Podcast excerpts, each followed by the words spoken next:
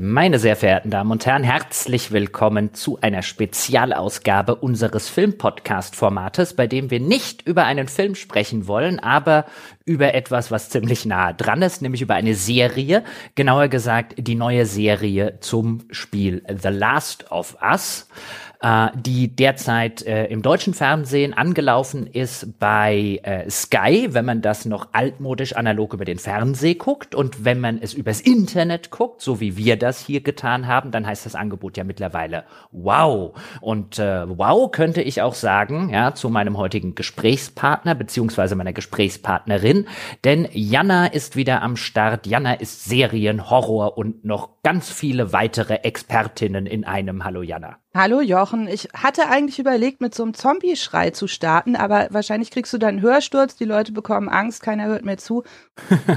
Und deswegen lasse ich das jetzt. Was ist denn ein Zombie-Schrei? Das ist doch eher so. Ja, es gibt die Zombies, aber bei The Last of Us schreien die ja auch manchmal so. Man hört das in der zweiten Folge ganz am Anfang, glaube ich, wenn sie so schreien. Ähm, ich, ich lasse es lieber. Ich mache es jetzt nicht vor, provoziere es nicht. okay, dann vielleicht mal ganz kurz zur Erklärung, meine Damen und Herren, ich habe es ja schon gesagt, also auf HBO in den USA oder hier eben auf Sky-Wow ist es übrigens eine ganz tolle Idee, sich zwei Namen für ein Angebot zu geben, aber das ist eine andere Geschichte für eine andere Diskussion, ist äh, mittlerweile jetzt, wo wir die Folge aufzeichnen, die zweite Episode von neun Episoden der ersten Staffel von The Last of Us erschienen. Wir beide haben die ersten beiden Episoden geschaut. Ich glaube, wir können auch sagen, dass wir von der Serie bislang sehr sehr, sehr angetan sind. Und dann haben wir uns entschlossen, wir machen jetzt einfach mal was, was wir hier jetzt noch nicht gemacht haben. Wir nehmen uns diese Serie jetzt mal vor. Alle zwei Folgen soll eine neue Episode von uns erscheinen, in der wir diese Folgen besprechen, analysieren und am Schluss natürlich auch darüber sprechen, ja, wie sich wie es von der Vorlage abweicht und vielleicht auch in welchem Teil die Serie oder die Vorlage, das Spiel besser ist als die jeweils andere Umsetzung. Und vielleicht als ganz besondere Perspektive haben wir gerade die schöne Gelegenheit, dass Jana passend zum Start der Serie auch das Spiel nachholt. Das hat sie noch nicht gespielt. Das spielt sie jetzt parallel mit. Und ich glaube, da stecken einige sehr, sehr interessante Beobachtungen drin. Ja, bestimmt. Also ich, ich sag schon mal der äh, Transparenz halber, ich weiß, wie das Spiel ausgeht. Ich habe es aber selber nie bis zum Ende gespielt. Ähm, also ich bin jetzt quasi dabei, das äh, so parallel zur Serie mal zu spielen. Vielleicht überhole ich die Serie gelegentlich ein bisschen, manchmal hänge ich auch ein bisschen zurück, aber mein Ziel ist eigentlich, das so eins, ja nicht unbedingt eins zu eins, aber so über die Zeit bis Mitte März dann jetzt auch fertig zu kriegen. Ja. Sehr schön, genau. Und der Plan ist, äh, diese, diese Doppelfolge jetzt gewissermaßen, die erscheint äh, kostenfrei, wie das bei uns immer äh, so schon üblich ist, wenn wir neue Dinge ausprobieren. Die weiteren Folgen werden dann für Unterstützerinnen und Unterstützer vorbehalten sein. Wir planen mit vier, fünf Folgen insgesamt, also vier nach dieser. Die Serie hat neun Episoden. Wir werden dann jeweils zwei Folgen immer in eine Podcast-Folge zusammenpacken und uns einer Gesamt äh, quasi nur einer Folge, also der Folge neun, werden wir uns dann dem Staffelfinale, werden wir uns dann als einzelne Folge widmen. So ist zumindest der Plan.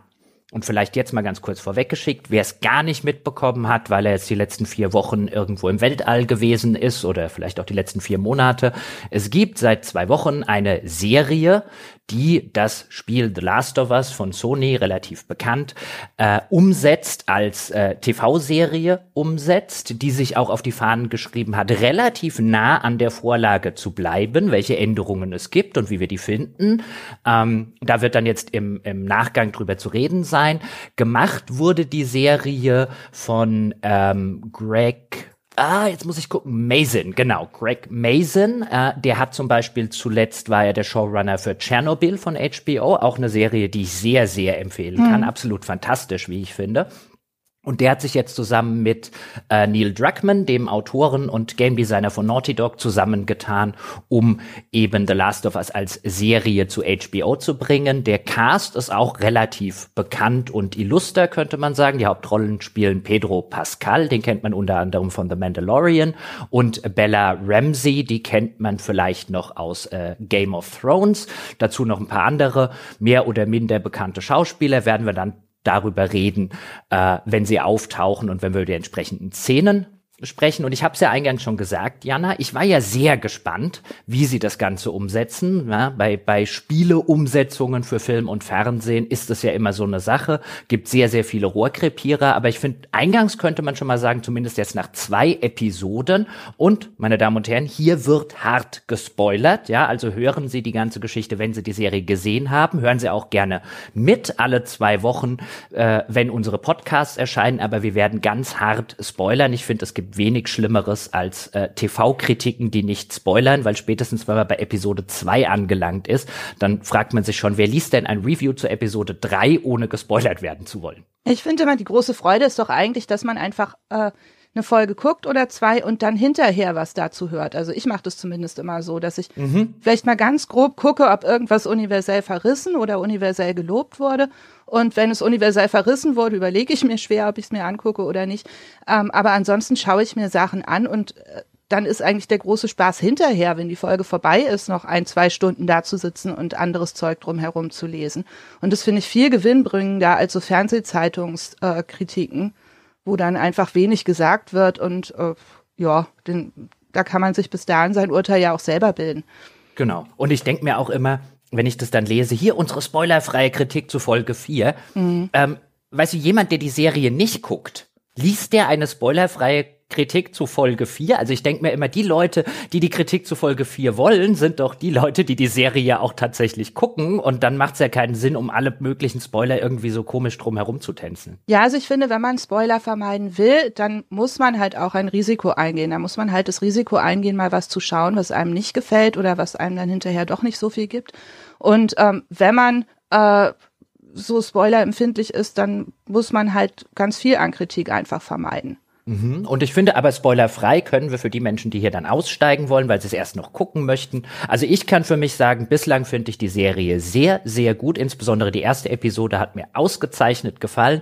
Sowohl was teilweise die Nähe angeht, die sie zur Vorlage hat, als auch die kleineren oder größeren Änderungen, die sie machen. Finde das bislang eine ganz, ganz großartige Serie, die vor allen Dingen großartig gespielt ist. Ja, Finde ich auch. Also ich finde die Serie sehr, sehr gut. Ich weiß noch nicht, ob ich sie fantastisch finde. Ich will Serien immer nicht beurteilen, bevor sie nicht vorbei sind. Ich finde, da kann man ja auch sehr schnell sehr falsch liegen. Ähm, aber ich finde, es lohnt sich auf alle Fälle, diese zwei Folgen zu gucken, wenn man die Gelegenheit hat.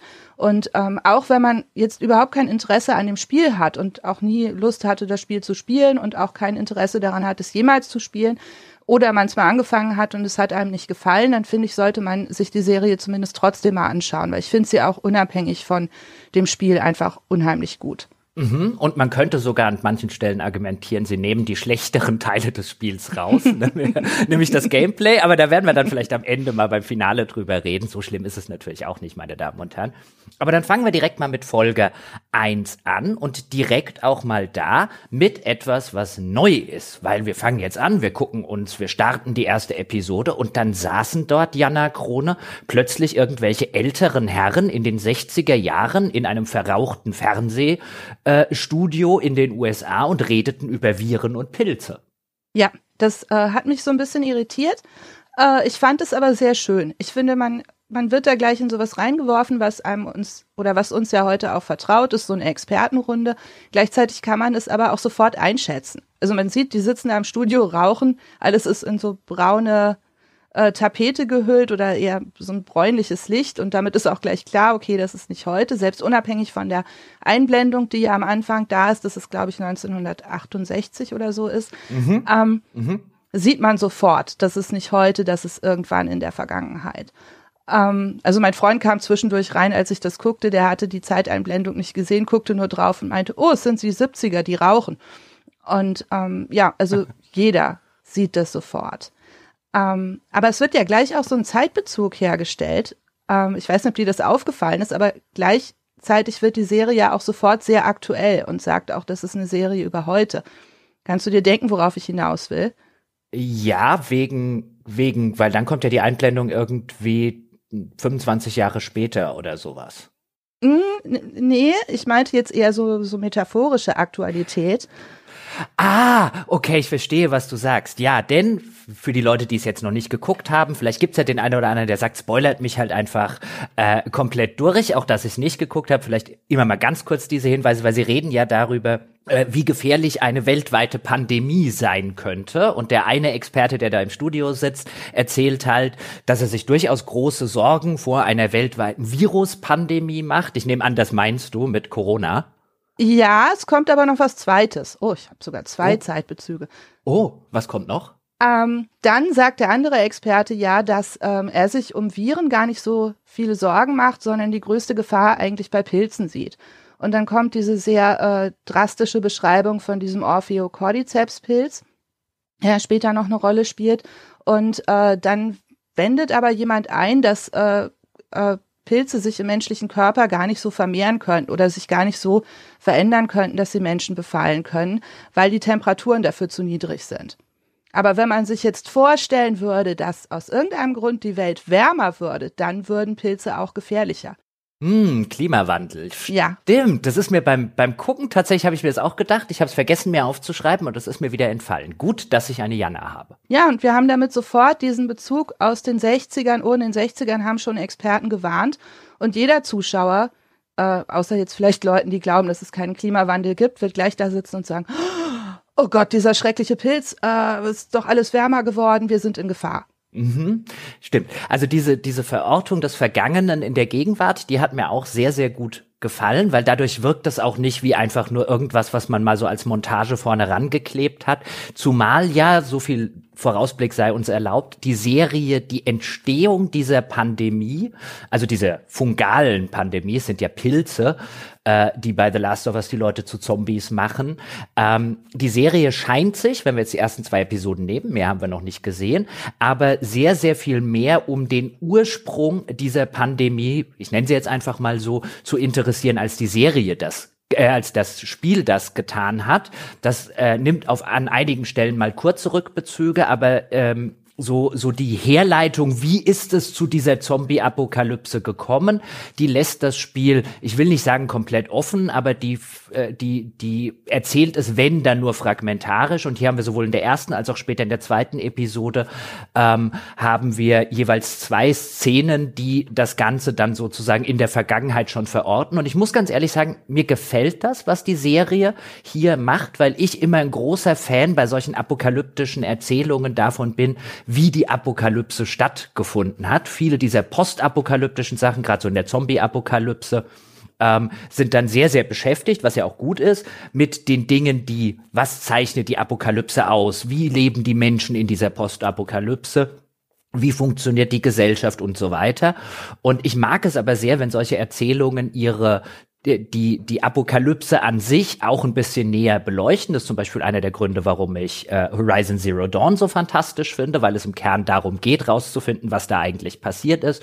Und deswegen gefällt mir, dass die, die Serie hier einfach ein paar Schritte weiter geht, als das Spiel das gemacht hat. Womit ich nicht sagen will, das Spiel macht da in irgendeiner Form was falsch, aber ich finde das eine nette, einen, einen netten Zusatz, ähm, der hier dazugekommen ist, der mir gut gefällt. Ich glaube, das sind einfach auch zwei unterschiedliche Hintergründe, die da eine Rolle spielen. Ich meine, das Spiel ist von 2013 und es ist ein Spiel. Und 2013 hat man sich vielleicht noch nicht so viele Gedanken über Pandemien und so weiter gemacht, sondern wollte halt einfach anfangen zu spielen. Wenn ich jetzt ein, ein Spiel installiere, dann will ich ja auch spielen und ähm, so, so Exposition Dumps, wo dann irgendjemand da sitzt und mir stundenlang Hintergründe erzählt, die brauche ich in dem Fall ja auch nicht.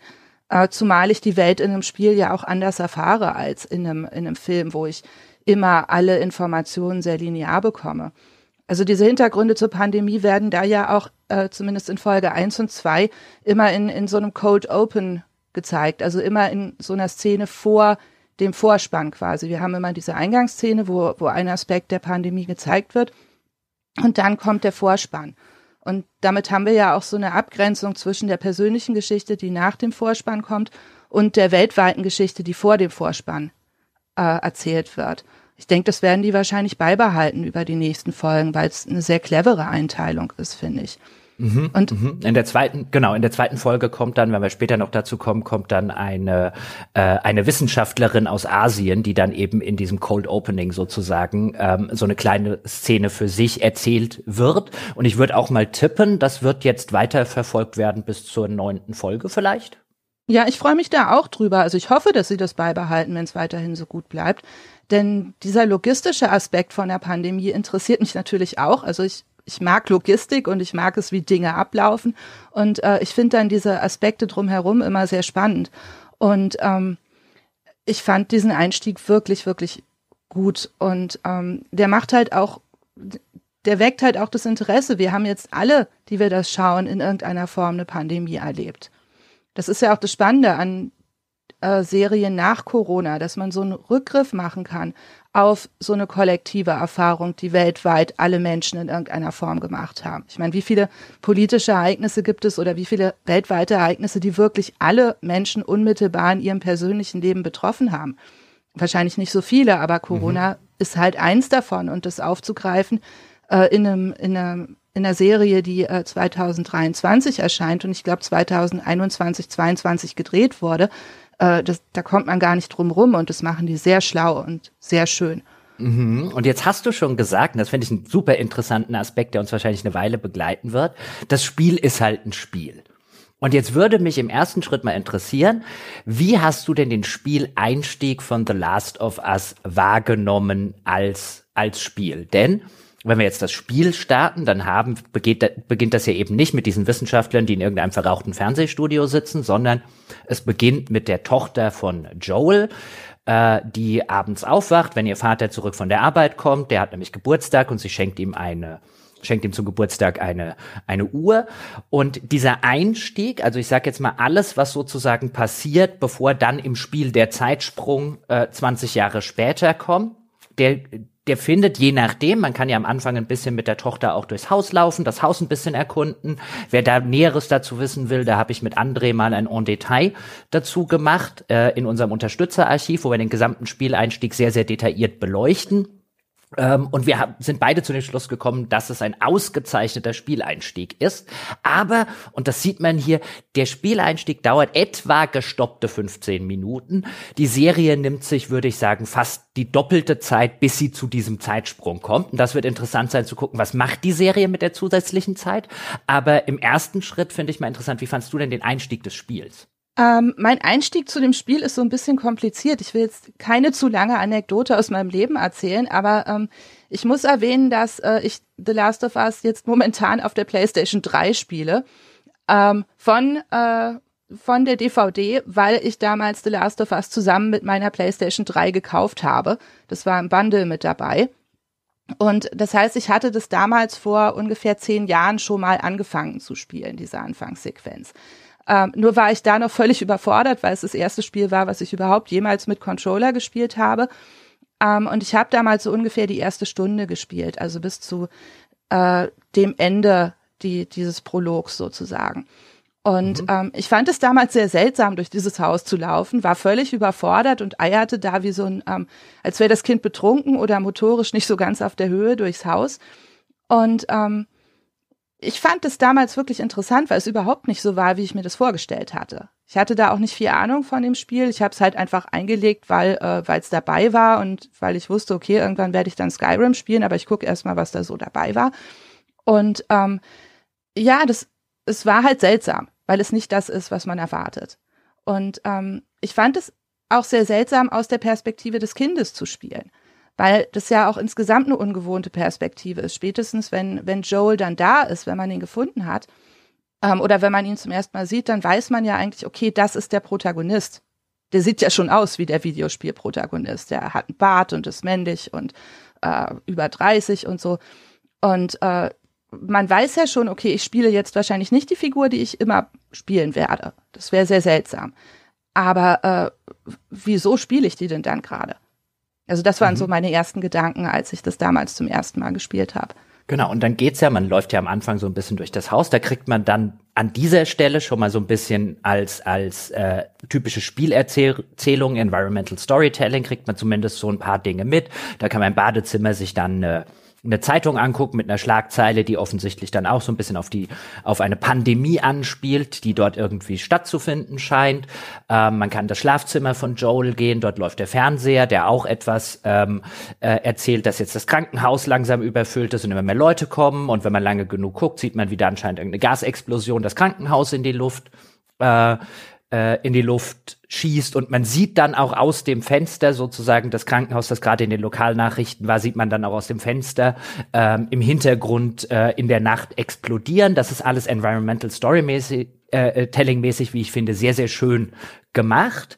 Ähm, das äh, und etwa nach einer Viertelstunde, Pi mal Daumen, stirbt dann ja die Tochter, nachdem man so eine, so eine, so eine kurze Fluchtfahrt gemacht hat mit dem Bruder Tommy zusammen ähm, äh, wo man irgendwie versucht aus der Stadt rauszukommen, aber alles ist äh, alles ist verstopft mit anderen Leuten, die das ebenfalls versuchen. Dann kommt ein kleiner Abstecher eben in so eine Art Vorstadt, wo dann wo da wo es zu einem Autounfall kommt und äh, man dann die Tochter, die sich am Bein verletzt, irgendwie weiter und wegträgt, während Tommy irgendwo anders unterwegs ist und dann am Schluss eben die Tochter von einem Soldaten äh, erschossen wird. Das ist ja so bisschen jetzt äh, im Schnelldurchlauf der Einstieg von The Last of Us.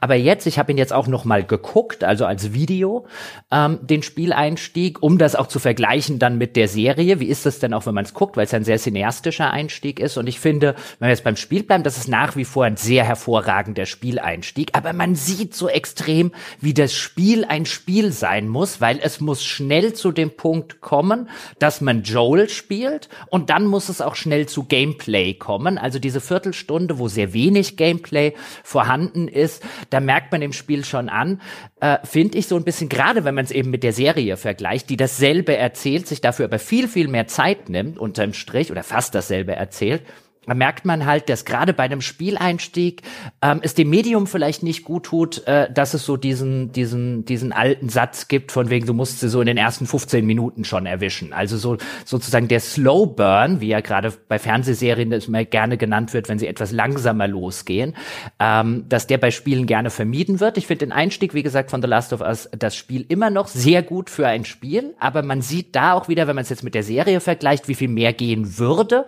wenn sich vielleicht Spiele mehr mehr trauen würden, auch manchmal ein bisschen längere erzählerische Passagen zu haben.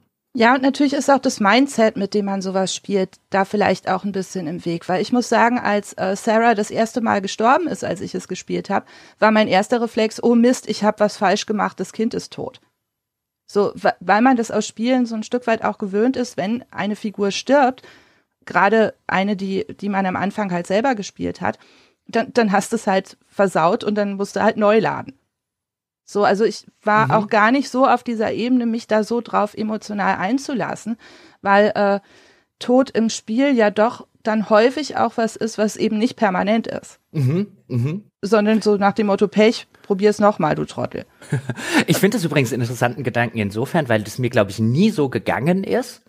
Ähm, äh, weil es im, in den Konventionen, würde ich behaupten, des Mediums macht es deutlich, dass das nicht dein Fehler war. Aber ich verstehe total, wie jetzt jemand, der vielleicht 2013 auch noch nicht diese diesen Hintergrund mit Spieleredakteur und so mhm, weiter gehabt hat, genau. da vielleicht davor steht und denkt, habe ich was falsch gemacht? Ja, und es ist auch kein dummer Gedanke, weil ich viel in Spielen mhm. falsch mache. Also das äh, war jetzt auch angesichts meines Erfahrungshorizontes völlig, äh, völlig normal.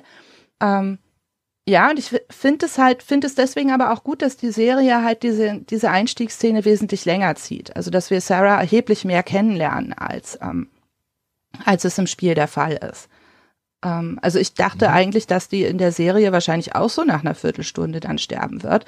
Und ich war ein bisschen irritiert davon, wie lang der Anfang äh, dauert. Und ich fand es aber sehr, sehr gut.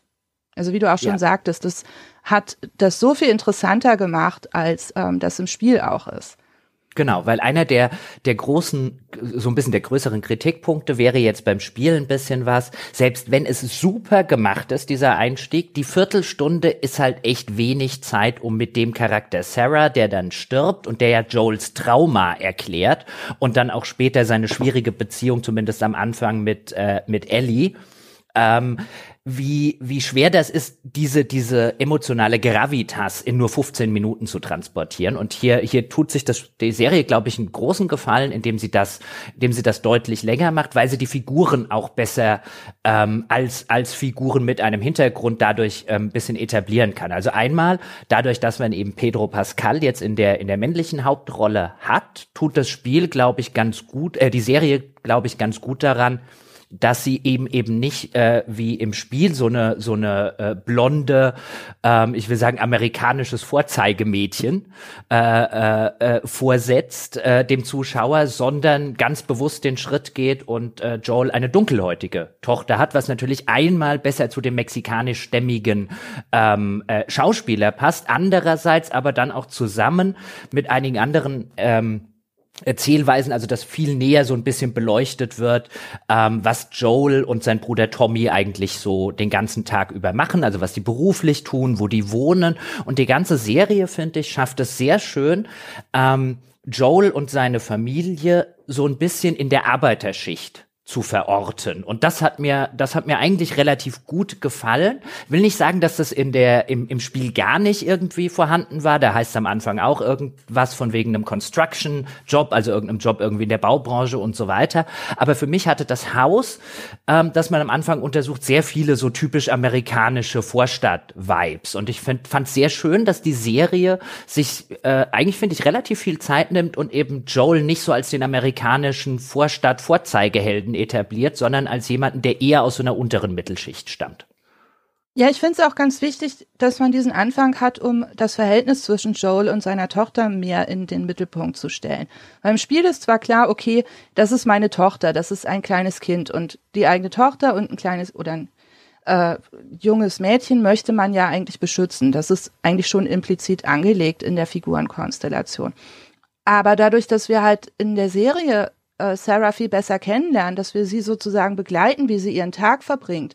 Also dass zum Beispiel auch so ein bisschen die Nachbarn auf sie aufpassen, während Joel anscheinend bei der Arbeit ist und ähm, so weiter. Dadurch lernen wir sie halt in ihrem sozialen Umfeld viel besser kennen äh, und, und lernen auch, was sie für ein Mensch ist. Und damit können wir dann später vielleicht auch besser erschließen, was sie für Joel bedeutet und was Joel eigentlich auch von, von dem Kind erwartet. Und das wird dann natürlich später für das Verhältnis zu Ellie sehr wichtig werden.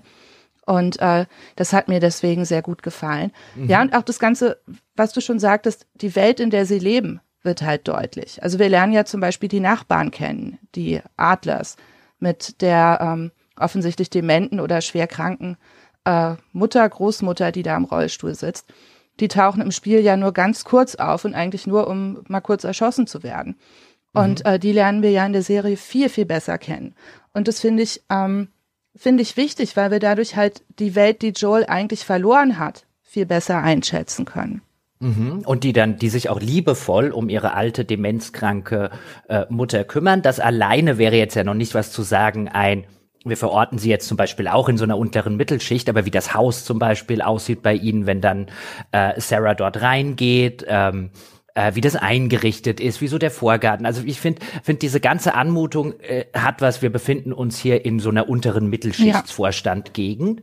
Ähm, das unterstützt das, die Serie dann an ein paar Punkten. Da wird da zum Beispiel über Jakarta äh, äh, gesprochen mhm. und dann wissen weder Joel noch Tommy, was eigentlich zur Hölle Jakarta ist. Es ist doch irgendein Land in Asien oder so. Und Sarah, die äh, offensichtlich eine gute Schülerin und ein cleveres Mädchen ist, berichtigt sie dann so ein bisschen. Und nein, das bedeutet, ich will damit nicht sagen, dass jeder der nicht weiß, wo Jakarta ist, ein Dummkopf oder sowas ist, aber dieses ganze das sind einfach, also einfache Leute jetzt nicht im, in irgendeinem negativen Sinne. Ähm, das gefällt mir einfach deswegen relativ gut, weil solche Figuren gerade in, im, im US-Fernsehen eine sehr untergeordnete Rolle einfach spielen. Wir haben in sehr, sehr vielen Sachen haben wir es mit Menschen aus einem eher privilegierten Umfeld zu tun oder mit unterprivilegierteren Leuten, die dann aber an eine sehr, gerade in dieser ganzen modernen Young Adult Fiction, die dann an eine sehr privilegiertes Internat, Schule, Hogwarts, wie auch immer kommen. Und mir hat das einfach gut gefallen, dass ja. hier die Serie einfach mal sagt, ich, ich verorte meine Charaktere in, in diesem sozialen Milieu. Ich fand das gut.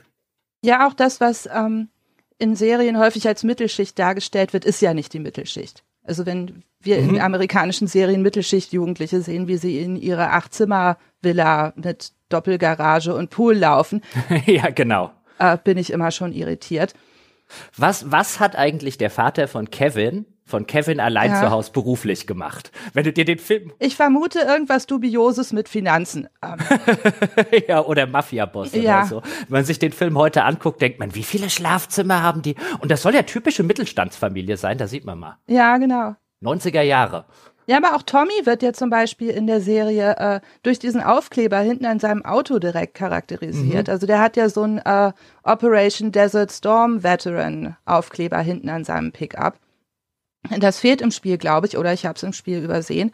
Ähm, und dadurch wird es ja auch nochmal verortet. Dadurch wird auch die Figur gleich ein bisschen glaubwürdiger. Das sind halt nicht einfach nur so, so harte Typen, sondern wir, wir wissen seinen Hintergrund und so. Und ähm, ja, also mir hat es wirklich gut gefallen. Dieses Haus mhm. ist klein, es ist auch nicht übertrieben aufgeräumt oder so. Ähm, auch dieser Laden, in dem Sarah die Uhr reparieren lässt, das ist halt alles so, so normal. Mhm. Und auch die Sache mit der Uhr finde ich zum Beispiel schön, weil in der im, im, im, im Spiel geht es nicht so wirklich für mich, wenn ich das jetzt einfach nur verfolge, ähm, für mich hervor, hat ihm Sarah jetzt eine neue Uhr geschenkt oder eine alte reparieren lassen. Für mich wirkt es eher wie an, die hat ihm eine neue Uhr ja. geschenkt. Ähm, im, im, in der Serie ist es so, dass sie eine alte von Joel reparieren lässt, bei so einem Uhrmacher oder bei so einem Juwelier und sie aber das Geld für die Reparatur bei Joel klaut. Ja. Also aus dem, aus dem, in seinem Schlafzimmer irgendwie aus dem, aus dem Nachttischschrank. Äh, da nimmt sie das Geld dafür her. Und das unterstreicht halt auch nochmal sehr schön, ähm, äh, nicht nur das Milieu, in dem wir uns befinden, sondern ich finde das auch einfach, weil, weil sie ihm dann auch später sagt, wo hast denn das Geld dafür her? Das habe ich dir geklaut. Ja. Ja, und sie, ähm, er hat halt auch einfach Bargeld in einer Schublade in seinem Schlafzimmer. Mhm. Also ich meine, wenn er Handwerker ist, möglicherweise ist das das, was er nebenher als Trinkgeld oder bei irgendwelchen unter der Hand ähm, Jobs bekommen hat. Aber es ist einfach, es ist eine gewisse Summe Bargeld da. Sarah geht nicht mit der Kreditkarte hin und ähm, bezahlt es irgendwo. Also ich finde, das macht es auch alles sehr bodenständig und sehr äh, verankert im Jetzt halt. Gerade wenn wir es ja. kontrastieren mit der Welt nach der Apokalypse, wo dann Bargeld überhaupt keine Rolle mehr spielt. Mhm. Und das, das gefällt mir, weil im Spiel ist es dann so, da fragt auch Joel, wo hast du das Geld dafür her? Und die Tochter sagt halt, ich verkaufe Drogen, Hardcore-Drogen. Also so mhm. aus, aus Gag, was ich auch eine schöne, eine schöne Stelle finde. Das ist eine tolle, schlagfertige Antwort für ein Kind. Ja, super.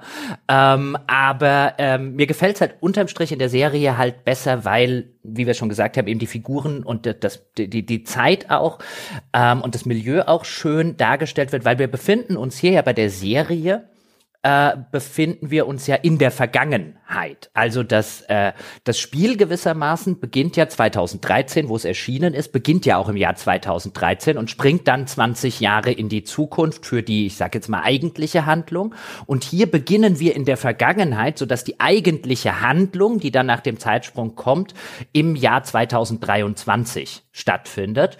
Und das hilft dem Spiel natürlich, äh, der Serie natürlich auch da wieder, zu erklären zum Beispiel, warum haben die alle keine Smartphones? Ja. Und warum informieren die sich? Warum haben die nur diese altmodischen äh, Nokia-Handys, will ich beinahe sagen? Das funktioniert natürlich deswegen gut, weil dann der ganze Einstieg, wenn sie fluchtartig äh, verlassen und gucken, wo sie irgendwie langkommen, das wäre natürlich was anderes. Ja, in der modernen wird man sagen, nimm's Handy raus, weißt du, und guck und äh, äh, wo eine neue Route ist und äh, mach mal Google Maps an und so. Das hilft einerseits da, aber ich finde, das tut der Serie auch gut, dass sie sozusagen in im Hier und Jetzt in ihrer Haupthandlung spielt. Ähm, weil der eine Showrunner, der Greg Mazin, da habe ich was zu gefunden, der hat halt auf die Frage, warum habt ihr das so gemacht, warum habt ihr das geändert, hat er halt gesagt, ähm, wenn er sich eine, eine Serie anguckt und im Jahr 2023 und die Serie spielt im Jahr 2043, dann fühlt sie sich für ihn so ein bisschen, bisschen weniger real mhm. an. Ähm, und ich finde, da ist was dran, also jetzt für mein Empfinden, und ich finde das eine, finde das eine vernünftige Änderung, die hier gemacht wurde. Ja, und ich denke auch immer, was wir da sehen, dieser erste Tag, den wir in der Serie sehen, das ist ja sozusagen das Level, auf dem die Welt stehen bleiben wird. Das ist, ähm, sozusagen der, der Höhepunkt der Zivilisation, der mhm. eben durch die Zombies nie wieder wird erreicht werden können. Von da ab, von diesem Tag ab, werden alle Leute nur noch in Angst und Schrecken und in Militärdiktaturen leben. Ähm, und es wird nicht mehr viel passieren. Es geht nur noch darum, dass die Welt irgendwie so ein bisschen weiter kriecht. Aber äh, es, die Zivilisation ist am Ende. Das ist sozusagen der letzte Tag der der zivilisierten Welt, wie wir sie kennen. Und ähm, ich finde es auch für Produ fürs Produktionsdesign dann ganz schön, wenn sozusagen die Welt auf dem Level von 2023, äh, 2003 stehen geblieben ist. Mhm. Ähm, weil man das, glaube ich, interessanter gestalten kann, als wenn es 2022, 2023 gewesen wäre und womöglich noch irgendwo kaputte Smartphones und äh, Tablets rumgelegen hätten und so. Mhm. Und ich finde dann, Ähm, also relativ berühmt war ja im, im Spiel dann diese Szene, wenn man eben mit Joel und äh, Tommy unterwegs ist im Auto auf der Flucht, ähm, dass man eben hinten sitzt als, als Sarah im Auto und mit Sarah dann eben vom Rücksitz aus die klassische Kinderperspektive, ja, ja. ja, im Rücksitz zwischen den beiden Erwachsenen. Ja, da wo ich übrigens früher bei meinen Eltern immer gesessen habe, bevor man auf die Idee. Du hast in der Mitte gesessen. Ja, bevor man auf die Idee kam, äh, dass, dass sich auch Kinder anschnallen sollten. Als Kind habe ich da echt gesessen, ja. Das war meine also wir sind ja ungefähr gleich alt. Meine Eltern haben immer darauf bestanden, dass ich mich anschnalle. Bist du sicher, dass deine Eltern dich mögen? ja, das war wirklich wahrscheinlich auch die Generationenfrage der Eltern. Mhm. Ähm, also mein Vater hat sich zum Beispiel nie angeschnallt, als ich ein Kind war. Oh. Nie. Hm. Also wir wurden immer vorschriftsmäßig in einem äh, angepassten Kindersitz verstaut und mussten uns anschnallen und so. Hm. Für, also Kindersitz, als ich klein war, natürlich auch. Also so, so ja. schlimm war es nicht. Aber mein Vater war wirklich, also da musste man anfangen, äh, ihm Strafen zu verhängen, weil er nicht angeschnallt war, dass er es gemacht hat. Aber ich war so stolz, als ich alt genug war, um vorne sitzen zu können. Ich glaube, das ist ja auch das, was, was so wichtig ist, dass, ähm, dass auf dem Rücksitz sitzen die hilflose Position ist. Man kann mhm. zwar vorne rausgucken, ähm, aber man kann nicht wirklich was machen. Man, und ich mag das auch heute nicht wirklich im Auto hinten zu sitzen und auf die Rücklehnen zu gucken. Und die Leute vorne unterhalten sich und man kriegt es womöglich gar nicht so mit. Und wenn man was sagen will, muss man schreien, weil sie einen nicht wirklich hören, wenn man da hinten sitzt. Ähm, ich weiß noch, wie stolz ich war, als ich vorne auf dem Beifahrersitz sitzen durfte und mein Bruder noch zu jung war und hinten sitzen musste. Ah, das war super. Ähm, es hat nur zwei Jahre gedauert, dann war er alt genug und größer als ich und äh, aber ähm, ja, ich glaube, diese Rücksitzperspektive wird ja auch in der Serie beibehalten und das fand ich toll. Mhm. Also das fand ich wirklich mhm. großartig. Das war auch so eine der Szenen, wo ich gedacht habe, ah, hier, hier imitieren sie den Stil des Spiels. Ich muss tatsächlich sagen, also ich finde die Szene im Spiel sehr stark, eben weil es eine interaktive Szene mhm. ist. Man kann die ganze Zeit vorne hingucken, man kann aber auch nach links gucken, man kann nach rechts gucken, man kann hinter sich gucken und man kann auch Dinge erleben, die sozusagen passieren ich verstehe total, warum die Serie gesagt hat, wir setzen diese Perspektive jetzt um. Ich finde sie in der Serie aber als nicht interaktives Medium weniger gelungen als äh, im Film. Es ist jetzt kein großer Kritikpunkt oder so, also im Spiel ähm, kein großer Kritikpunkt oder so, aber ich finde, da hat man gesehen, dass das eine Perspektive ist, der die Interaktivität sehr gut tut.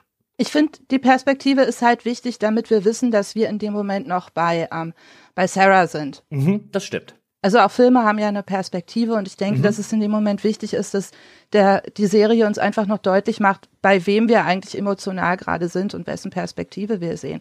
Ähm, denn das ist ja wichtig, weil die sich dann sehr plötzlich verschiebt, wenn Joel und Sarah dann auf diesen äh, Soldaten treffen. Ähm, also man muss ja erstmal diese, diese hilflose Perspektive beibehalten. Ähm, Wobei das äh, im, im Spiel ändert sich die Perspektive ab dem Autounfall. Ja, weil man dann Sarah rumtragen muss und so, ja.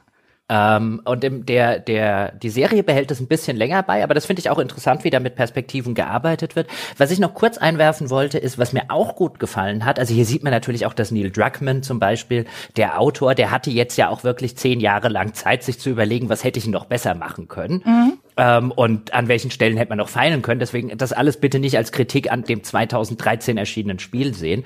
Aber wie, wie effektiv es zum Beispiel ist, dass Joel, der ja auch im Spiel am Anfang nicht da ist und der dann irgendwie durch die Terrassentür reinkommt, weil er bei den Nachbarn waren, die sich offensichtlich verwandelt haben. Und im Spiel, in der Serie ist Joel nicht da, weil er ähm, Tommy aus dem Knast holen muss.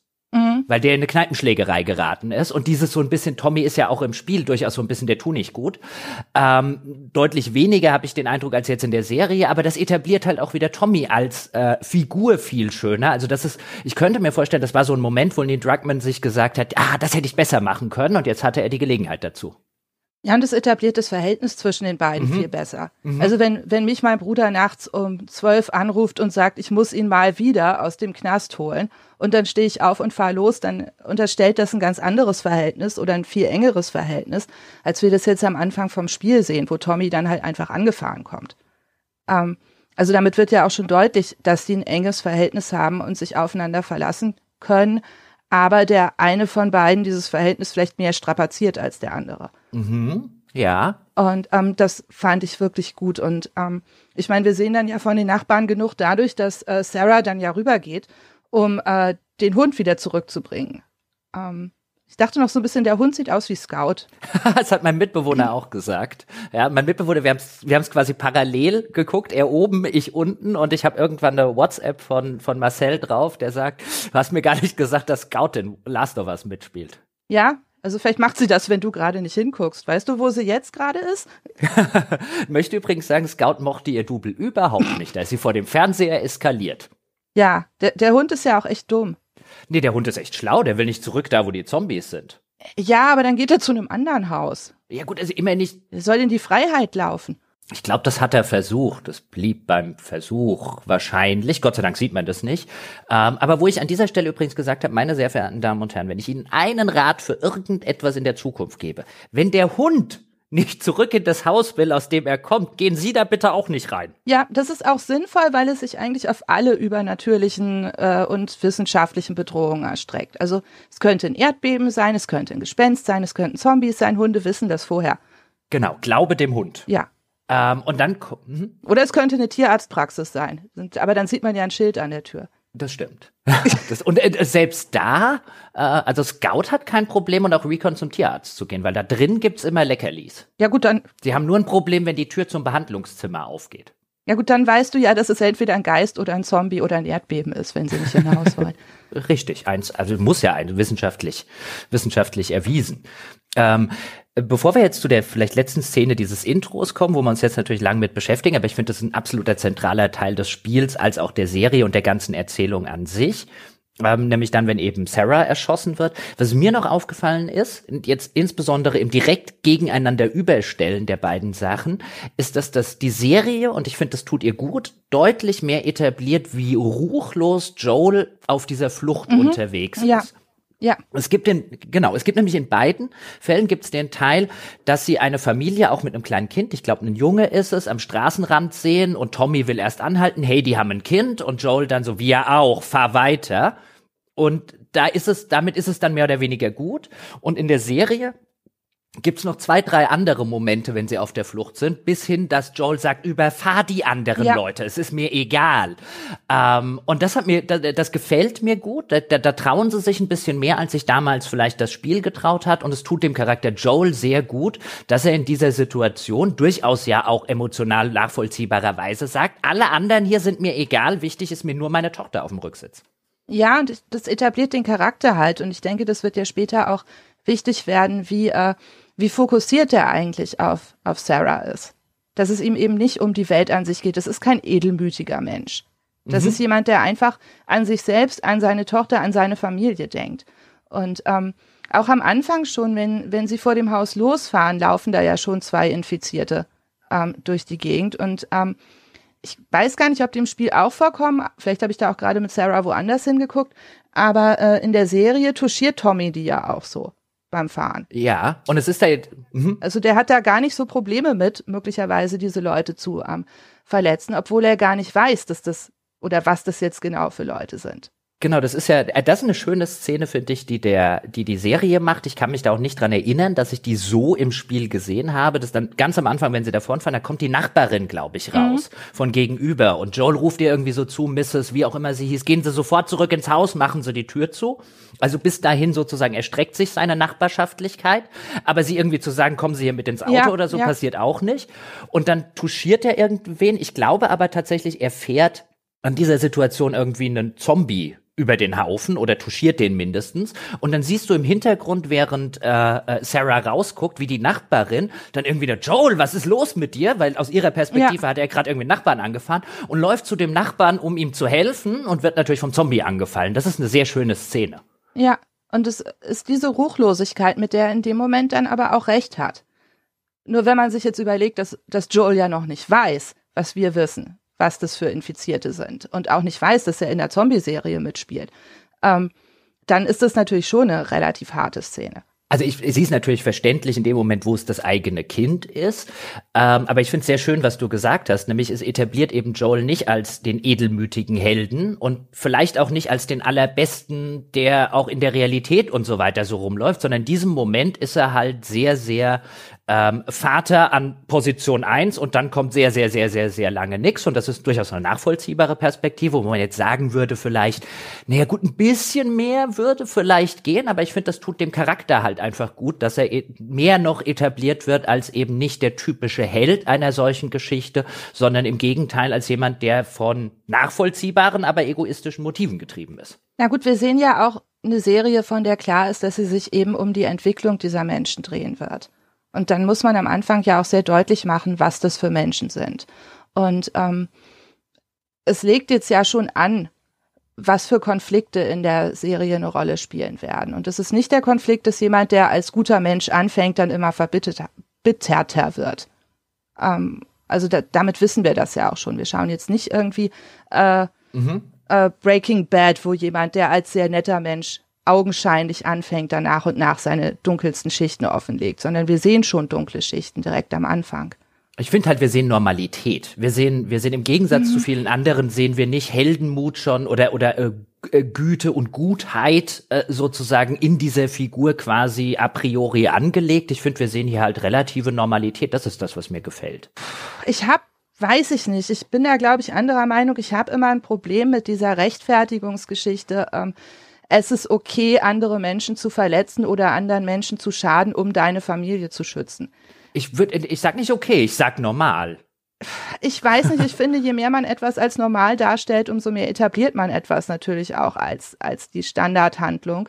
Ja. Gut, es geht mir jetzt wirklich nur, es geht mir jetzt wirklich nur darum, ich glaube, die meisten Menschen würden so handeln, ohne das jetzt moralisch beurteilen. Also die meisten Eltern würden so handeln. Ja, ich weiß es nicht. Ich weiß es nicht. Vielleicht werden Eltern auch mehr Empathie für ihre Mitmenschen und die Welt entwickeln, wenn sie selber Kinder haben. Aber ich, ich glaube immer noch, es ist halt eine Persönlichkeitsfrage. Und wir sehen jetzt halt einfach, ich weiß gar nicht, ob das eine Frage von normal oder nicht normal ist, sondern einfach, es gibt Menschen, die handeln so und es gibt Menschen, die handeln vielleicht anders. Und Joel ist einer von denen, die halt so handeln, dass sie dann erstmal nur an ihr eigenes Kind und ihren Bruder denken. Also das muss man ja auch moralisch erstmal gar nicht bewerten, aber wir wissen halt, es ist genau eine von diesen Leuten. Und, und dann kommen wir zu der Szene. Es gibt, finde ich, zwei Szenen, die die Serie in der ersten Folge verkackt. Und jetzt kommt die erste, nämlich das, äh, äh, die Szene, wenn äh, Sarah erschossen wird, mhm. die ich im, im, im Spiel nach wie vor stärker finde. Aus zwei Gründen, nämlich erstens, weil das Spiel viel besser etabliert, dass der Soldat, der dort steht und dann eben sagt, Sir, ich habe hier zwei, äh, äh, habe hier zwei Flüchtlinge, ähm, äh, ein Mädchen und ein, ein Typ und das Mädchen ist irgendwie verletzt und dann wir hören ja nicht die Funksprüche, die er von mhm. seinem Vorgesetzten reinkriegt, sondern wir sehen nur seine Reaktion und Joel halt auch. Und die Reaktion ist halt im Spiel, finde ich, deutlich besser umgesetzt, nämlich dass wir gewissermaßen, wir hören sie zwar nicht, aber an seiner Reaktion sehen wir, was er gerade für einen Befehl bekommt, nämlich sie zu erschießen. Und äh, Joel sieht das auch an der, an, an der Reaktion und ich finde, das ist im Spiel deutlich besser umgesetzt als in der Serie. Ja. Ähm, ich habe natürlich das Problem, dass ich schon weiß, was dort passiert, aber ich würde vermuten, wenn ich ich das nicht wüsste, ähm, weil ich das Spiel gespielt habe, fände ich die Szene viel weniger stark, weil sie viel weniger deutlich macht, ähm, dass der Soldat eigentlich auch gerade echt Gewissensbisse hat damit. Also im Spiel entschuldigt er sich, äh, sagt er ja noch, ähm, äh, dass sie ein Kind dabei haben oder sowas. Ich weiß den genauen Wortlaut. Ja, ja, Sir, einer davon ist ein Kind. Also genau. Also er sagt noch, er, er will quasi den, den, den, den Vorgesetzten überreden, ja. den Befehl zu ändern. Und das ist ja der Moment, wo Joe dann auch versteht, was jetzt gleich passieren wird. Und in mhm. der Serie sagt er das aber nicht. In der Serie äh, hinterfragt er diesen Schießbefehl nicht, er entschuldigt sich dann kurz. So, I'm sorry oder so, sagt er dann. Aber erst nachdem er schon geschossen hat, glaube ich. Ich finde das eine, ich finde das ja. eine, ich habe lange drüber nachgedacht. Mir wir haben ganz kurz, da habe ich mhm. nämlich auch drüber nachgedacht. Oh. Mhm. Ähm, vielleicht ist es auch einfach ein Unterschied zwischen 2013 und heute. Ähm, nach Geschichten wie äh, der ganzen Polizeigewalt in den USA und dass halt wirklich auch Zivilisten Angst vor uniformierten Menschen haben mittlerweile. Nicht alle Zivilisten, aber manche. Und nachdem wir diese ganzen Aufnahmen gesehen haben, gibt's halt auch in der Bevölkerung vielleicht ein, ein größeres Grundmisstrauen gegenüber Ordnungskräften, egal ob jetzt Polizei mhm. oder ähm, Soldaten. Und ähm, ich denke, damit kann man so eine Szene vielleicht heute auch drastischer gestalten, als man das vielleicht in, äh, in 2013 gemacht hat. Aber ich finde die Szene aus 2013 drastischer. Weil er es trotzdem macht, weil er erst diese Frage genau. stellt und es dann trotzdem macht. Weil, weil, weil es so offensichtlich ist, dass es dem, der den Befehl kriegt, der versteht, wie unmoralisch der in der Situation ist. Er versucht es zu ändern, aber er tut eben nicht alles. Er, in seiner Macht wird es ja auch stehen zu tun, hau, komm, hau ab. Ja, wer wird es jemals rausfinden, so ungefähr. Aber das macht er halt auch nicht. Ich finde sie im, im Spiel insofern auch besser, als dass wir ja das Ende der Zivilisation gerade sehen. Oder das Ende der etablierten Gesellschaft. Und das endet vielleicht auch damit, dass jemand den Befehl erteilt, ein, ein unbewaffnetes Kind zu erschießen. Zur Sicherheit einfach. Und ähm, damit ergibt es schon mehr Sinn, dass der Polizist, äh, der Soldat es halt einfach trotzdem macht. Und ich fand die Szene im Spiel auch bewegender. Aber vielleicht mhm. auch, weil ich weniger zynisch draufgeschaut habe. Also ich, ich habe lang drüber nachgedacht, mir fällt keine gute Erklärung ein. Vielleicht fällt euch dort draußen, ja, die ihr uns dann im Forum eure Meinung schreibt, eine gute Erklärung ein, warum sie das jetzt nicht kolossal, aber durchaus finde ich in wichtigen Nuancen geändert haben, weil wie gesagt, ich finde die Szene im Spiel einfach wesentlich stärker äh, dadurch und die die die die fehlende Moralität des Ganzen wird halt dadurch deutlich, dass sie gewissermaßen im Spiel noch mal richtig durch die explizite Nachfrage, da ist ein Kind dabei und so ähm, und durch den Schock der den, den der Soldat offensichtlich aufgrund des Befehls hat, weil er mit dem Befehl überhaupt nicht gerechnet hat. Ich finde, dadurch wird das halt stärker. Ähm, das ist so eine Szene, da würde ich jetzt echt mal gerne Neil Druckmann fragen können, warum habt ihr denn das geändert? Würde mich interessieren. Mhm.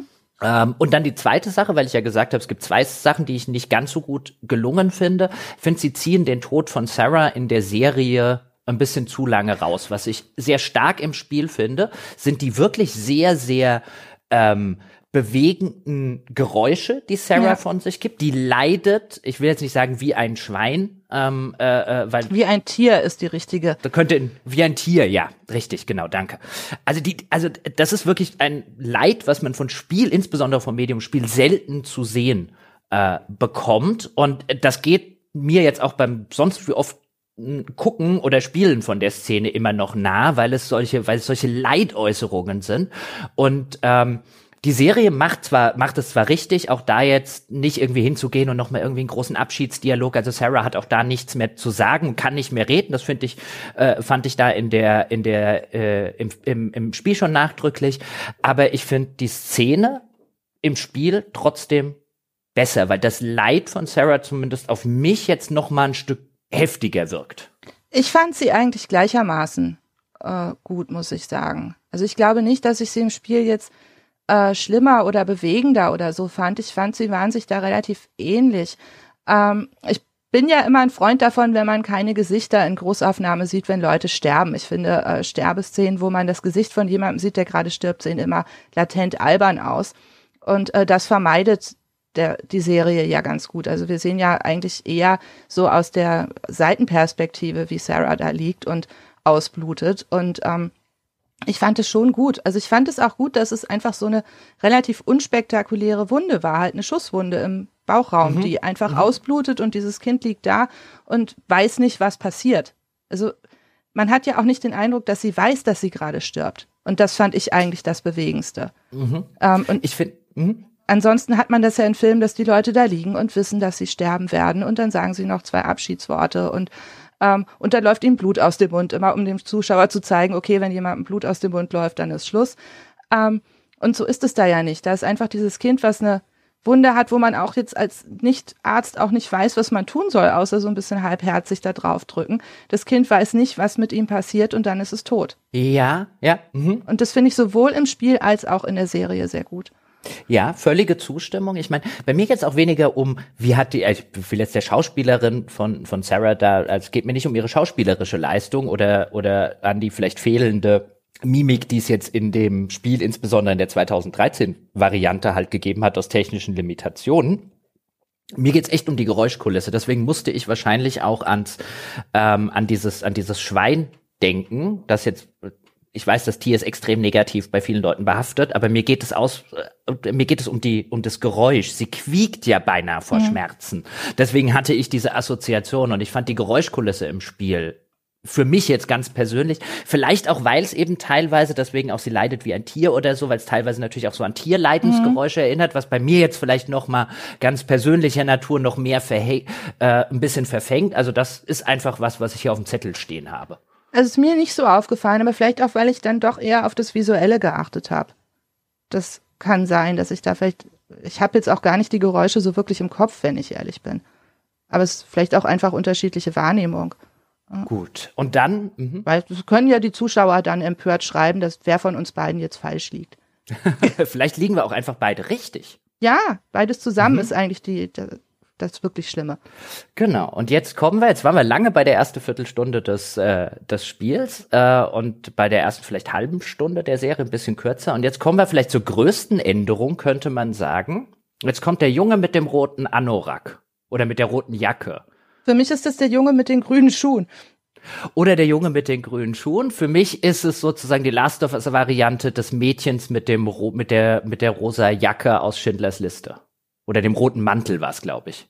Ah, es ist ewig her, dass ich Schindlers Liste gesehen habe. Bei, bei Schindlers Liste gibt's ja so eine ganz berühmte Stelle, der ist ja schwarz-weiß gedreht, ja, für alle Menschen, ja. die ihn jetzt vielleicht noch nicht gesehen haben oder lange her, ist er schwarz-weiß gedreht und in einer Stelle und in einer Szene oder mehreren Szenen verfolgen wir ein, ein kleines Mädchen, das zum, zum ersten und einzigen Mal in diesem Film eine Farbe hat, nämlich einen roten Mantel anhat. Und wir sehen das am Anfang als Mädchen, die eben diesen roten Mantel anhat und dann zusammen bei so einer ich glaube, es ist bei einer Ghetto-Räumung ähm, und wie sie dann zusammengetrieben werden, die Juden.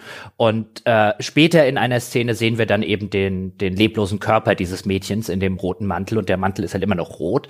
Also so ein bisschen quasi die der Versuch von Spielberg, das, das Leid, das eben den, den ganzen Juden, die dort immer in diesen Massentransportationen und so weiter gezeigt werden, so ein bisschen auch auf ein Mädchen äh, äh, so ein bisschen zu transportieren, um es dem, dem Zuschauer vielleicht ein bisschen emotional näher zu bringen. Ist so eine Szene in Schindlers Liste, die oft gelobt wird. Es gibt auch manche, die sie als zu kitschig kritisieren. Aber daran erinnerte mich, wenn dann eben am Anfang dieser, äh, am Anfang, nachdem wir nach dem Zeitsprung sind, weil im Spiel wacht da jetzt Joel einfach auf und von wird äh, Tess irgendwie kommt rein und sie fangen an zu reden. Und äh, bevor wir Joel überhaupt in der Serie nach diesem Zeitsprung äh, in der Postapokalypse sehen, kommt ja eben dieser kleine Junge. Ich glaube, es ist ein Junge. Theoretisch könnte es ein Mädchen sein. Ich habe es als Junge gelesen. Ich war mir auch nicht sicher, aber es ist ja auch egal, weil dieses Kind halt völlig durch ist. Ja, genau. Es ist völlig durch. Offensichtlich am Ende seiner Kräfte. Es kann kaum noch laufen und läuft eben auf diese, ja, auf diese äh, äh, auf diese Zone zu, in der Joel und die anderen hm, Überlebenden in dieser Postapokalypse eben unter diesem unter dieser Militärjunta ähm, eben mehr schlecht als recht dahin vegetieren. Und der Junge hat halt so einen, so einen schmutzigen roten rote Jacke an, grüne Schuhe ähm, und bricht dann kurz vor dieser vor dieser abgesperrten Zone zusammen. Und sie bringen ihn dann offensichtlich, also Soldaten die da Wache stehen, sehen das und der Junge wird reingebracht. Ähm, und dann gibt's da eine, eine Soldatin, die sich ganz nett mit ihm dann unterhält. Der ist so an den Rollstuhl festgemacht und so, hey mein Kleiner, wo kommst du denn her? Äh, wo sind denn die, die anderen Leute? Und wir passen auf dich aus und wir gucken nach dir und du musst dir keine Sorgen mehr machen, hier bist du sicher. Und dann kommt ja von hinten der andere Soldat und hält dann diesen Scanner dran, der überprüft, ob die äh, pilzbefallen sind. Der Scanner sagt äh, Pilzbefall ja, schlägt irgendwie rot aus und dann äh, bekommt er die Todesspritze, während die äh, Frau äh, ihm immer noch gut zuredet. Nur ein kleiner Pieks und dann gehen wir gucken äh, und wir haben bestimmt was zu essen für dich und ganz viel Spielzeug und wir wissen natürlich als Zuschauer, nee, die bringen den jetzt um. Ja, spätestens in dem Moment, in dem sie ihm erzählt oder ihr erzählt, dass sie, äh, dass äh, dass es das Lieblingsessen geben wird und ganz viele Spiele und man dann auch sieht, wie dieses Kind sich darauf freut. Das ist ja völlig mhm. traumatisiert und sagt kein Wort und ähm, sitzt einfach nur da und schaut und ähm, ist anscheinend überhaupt nicht mehr in der Lage, auf die Außenwelt zu reagieren. Aber diese Aussicht auf Essen und Spielzeug, auf so kindliche Dinge, äh, die locken dann so ein bisschen das Kind aus der Reserve und dann wird einem aber als Zuschauer direkt klar, nee, die haben ganz bestimmt nicht hier Pommes und Chicken Nuggets für das Kind vorbereitet. Mhm. Die bringen das gerade um. Und ähm, ich fand diese Szene großartig weil sie auf so vielen Ebenen funktioniert. Weil sie, sie, sie macht halt so viel gleichzeitig deutlich, diese Gefahr durch die Pilze, ähm, die, äh, diese Gnadenlosigkeit, dass halt Infizierte nicht irgendwie weggesperrt werden, um sie vielleicht irgendwann zu behandeln oder so, sondern dass sie einfach nach einem negativen Test oder positiven Test sozusagen ähm, umgebracht werden, dass das auch schon so mechanisiert ist, dass das ein äh, klarer, standardisierter Prozess ist, der dann da einfach durchläuft und äh, an den alle, die da beteiligt sind, auch gewöhnt sind. Und gleichzeitig aber auch, wie sie versuchen, das so angenehm wie möglich zu gestalten. Also die Schauspielerin, mhm. die diese Militärärztin oder diese Soldatin spielt, der nimmt man ja auch ab, dass sie versucht, das so gut wie möglich zu machen. Und dass sie keine Freude daran mhm. hat und das jetzt irgendwie nicht äh, der, der KZ-Arzt ist, der hier Spaß an seiner unmenschlichen Arbeit hat, sondern dass sie versucht, es für das Kind so stressfrei und freundlich und human wie möglich zu gestalten, was eigentlich absolut inhuman ist. Mhm. Und äh, äh, ja, ich stimme dir unterm Strich zu. Ich war so am Anfang beim Gucken so ein bisschen zwiegespalten. Nämlich zum einen ist die, ist die Szene echt stark inszeniert, sie ist gut gespielt. Ähm, sie funktioniert als das, was sie machen soll. Es ist natürlich so ein bisschen eine niedrig hängende Frucht, würde ich sagen. So der, der Tod eines Kindes, der funktioniert natürlich emotional dann bei den meisten Zuschauern, zumindest denen, die vielleicht empathiefähig sind, natürlich noch mal deutlich mehr, so ein bisschen wie der Tod eines Tieres. Ähm, so ein bisschen hat es mich mal kurz erinnert an die Szene am Anfang vom neuen God of War, wenn der Wolf stirbt.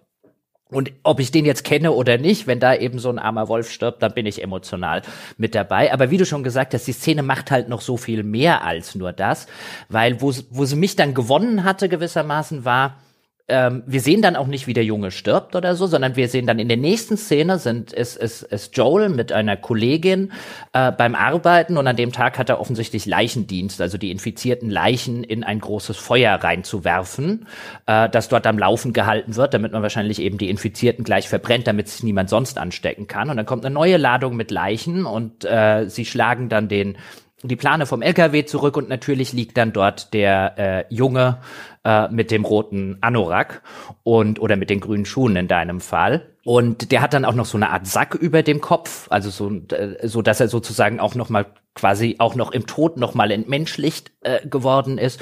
Und äh, die Kollegin, mit der Joel dort steht und eben seinen Dienst hat, die guckt da eben drauf und sagt, guckt ihn an und sagt, ich kann das nicht. Also ich kann das Kind jetzt nicht einfach ins Feuer werfen. Und Joel steht da und zuckt mehr oder weniger mit den Schultern und wirft das Kind rein.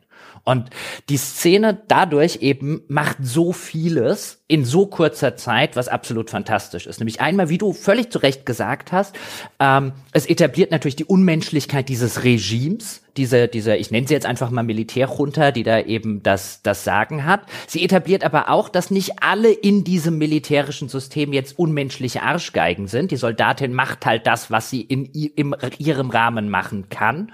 Und sie etabliert halt auch da nochmal, dass, äh, dass Joel das einfach völlig am, letztlich am Hintern vorbeigeht, dem Joel, den wir da sehen, weil dieser Joel, den wir da sehen, einfach wirklich nichts mehr hat, wofür es sich zu leben lohnt. Ja, und das finde ich auch wichtig, ähm, weil ich denke, das ist, glaube ich, für die Serie eine richtig große Herausforderung. Denn es ist ja eine Serie über Gewalt, die auch gleichzeitig gewalttätig ist und sein wird. Und mhm. ähm, ich meine, es ist jetzt die zweite Szene innerhalb dann von fünf Minuten, sieben Minuten äh, Serie schauen, wo ein Kind stirbt. Erst wird Sarah erschossen und dann relativ schnell wird diese, dieses Kind euthanasiert. Und ähm, ich denke, es ist unheimlich wichtig, dass die Serie diese Balance halten kann zwischen ähm, einerseits sehr schlimme und unmenschliche Dinge zeigen, aber gleichzeitig immer noch herausstellen, was für Folgen das hat und wie, ähm, wie schlimm das eigentlich ist. Das ist jetzt kein, kein Schwarzenegger-Film, wo irgendwie einer nach dem anderen niedergemacht wird und auch kein Slasher, wo wir uns daran schon daran gewöhnt haben, dass halt alle, die wir sehen, irgendwie innerhalb der nächsten 90 Minuten nach und nach abgeschlachtet werden. Und ähm, das finde ich so wichtig, dass die Serie einen immer wieder auf diese Humanität zurückholt. Mhm. Und, und äh, gleichzeitig finde ich halt echt wichtig für den Charakter des Joel, der hier halt nochmal, finde ich, stärker etabliert wird, wie, wie emotional abgestumpft oder beinahe ja. tot er eben Aber schon ist, weil, weil, das ist halt den Gedanken noch, das ja. hat dieses klassische, sagen wir auch immer wieder bei Spielen, ja, das gute Storytelling ist Show, don't tell. Also erzähl's mir nicht, sag's mir nicht, zeig's mir. Und hier dieses, wie er da hingeht und also ich, ich glaube, so ein bisschen das Schulterzucken habe ich jetzt so ein bisschen dazu empfunden, aber wie emotionslos er da hingeht, diesen kleinen Körper nimmt und ihn da einfach reinschmeißt, als wäre es ein, als wär's ein Müllsack. Ähm, die, die tut so viel für den Charakter von, von Joel und ich würde auch dann vermuten, weißt du, als, als Grundlage für, wenn er sich später mit Ellie anfreundet, bis hin dazu, wir sind hier ja im kompletten Spoilerbereich, meine Damen und Herren, ja, bis hin dazu, dass er am Schluss auch bereit ist, diese ganzen Leute für Ellie umzubringen. Ähm, ähm, äh, wo ich immer beim Spiel so den Eindruck hatte, an, die, an der Stelle hatte mich persönlich das Spiel jetzt noch nicht. Und ich finde, hier schaffen sie viel besser die Grundlagen noch dafür, indem sie den Charakter noch mehr ausarbeiten. Aber ich finde es gleichzeitig halt auch wichtig, dass wir die Distanz als Zuschauer zu Joel behalten. Ich finde immer, Joel ist ein Charakter, in den man sich ein Stück weit reinversetzen sollte. Aber es ist gleichzeitig auch eine Figur, über die man nachdenken muss. Wo man nicht einfach so unreflektiert äh, diese Figur für sich selber übernehmen kann, sondern wo es, glaube ich, schon relevant ist, nachvollziehen zu können, warum er tut, was er tut, aber gleichzeitig so ein bisschen kritische Distanz dazu behalten zu können. Mhm. Jetzt könnte man natürlich an der Stelle auch zum Beispiel schön fragen, ist es genau aus dem Grund, den du gerade angesprochen hast mit der Distanz, kann hier das, der, die Serie was machen, was das Spiel nicht könnte? Also weißt du, wir stellen uns vor, die gleiche Szene existiert im Spiel und du zwingst den Spieler dazu, diesen Kinderleichnam zu nehmen und ihn wie einen Müllsack irgendwo hinzuwerfen, wo er danach irgendwie mit solchen Rechen ins Feuer geschoben wird. Ähm, tut es hier vielleicht einfach qua des nicht interaktiven Mediums der Serie hat, kann die hier was machen, wo das Spiel vielleicht sagt, das mache ich lieber nicht, bevor mir der Spieler an der Stelle sagt, nee, das mache ich nicht.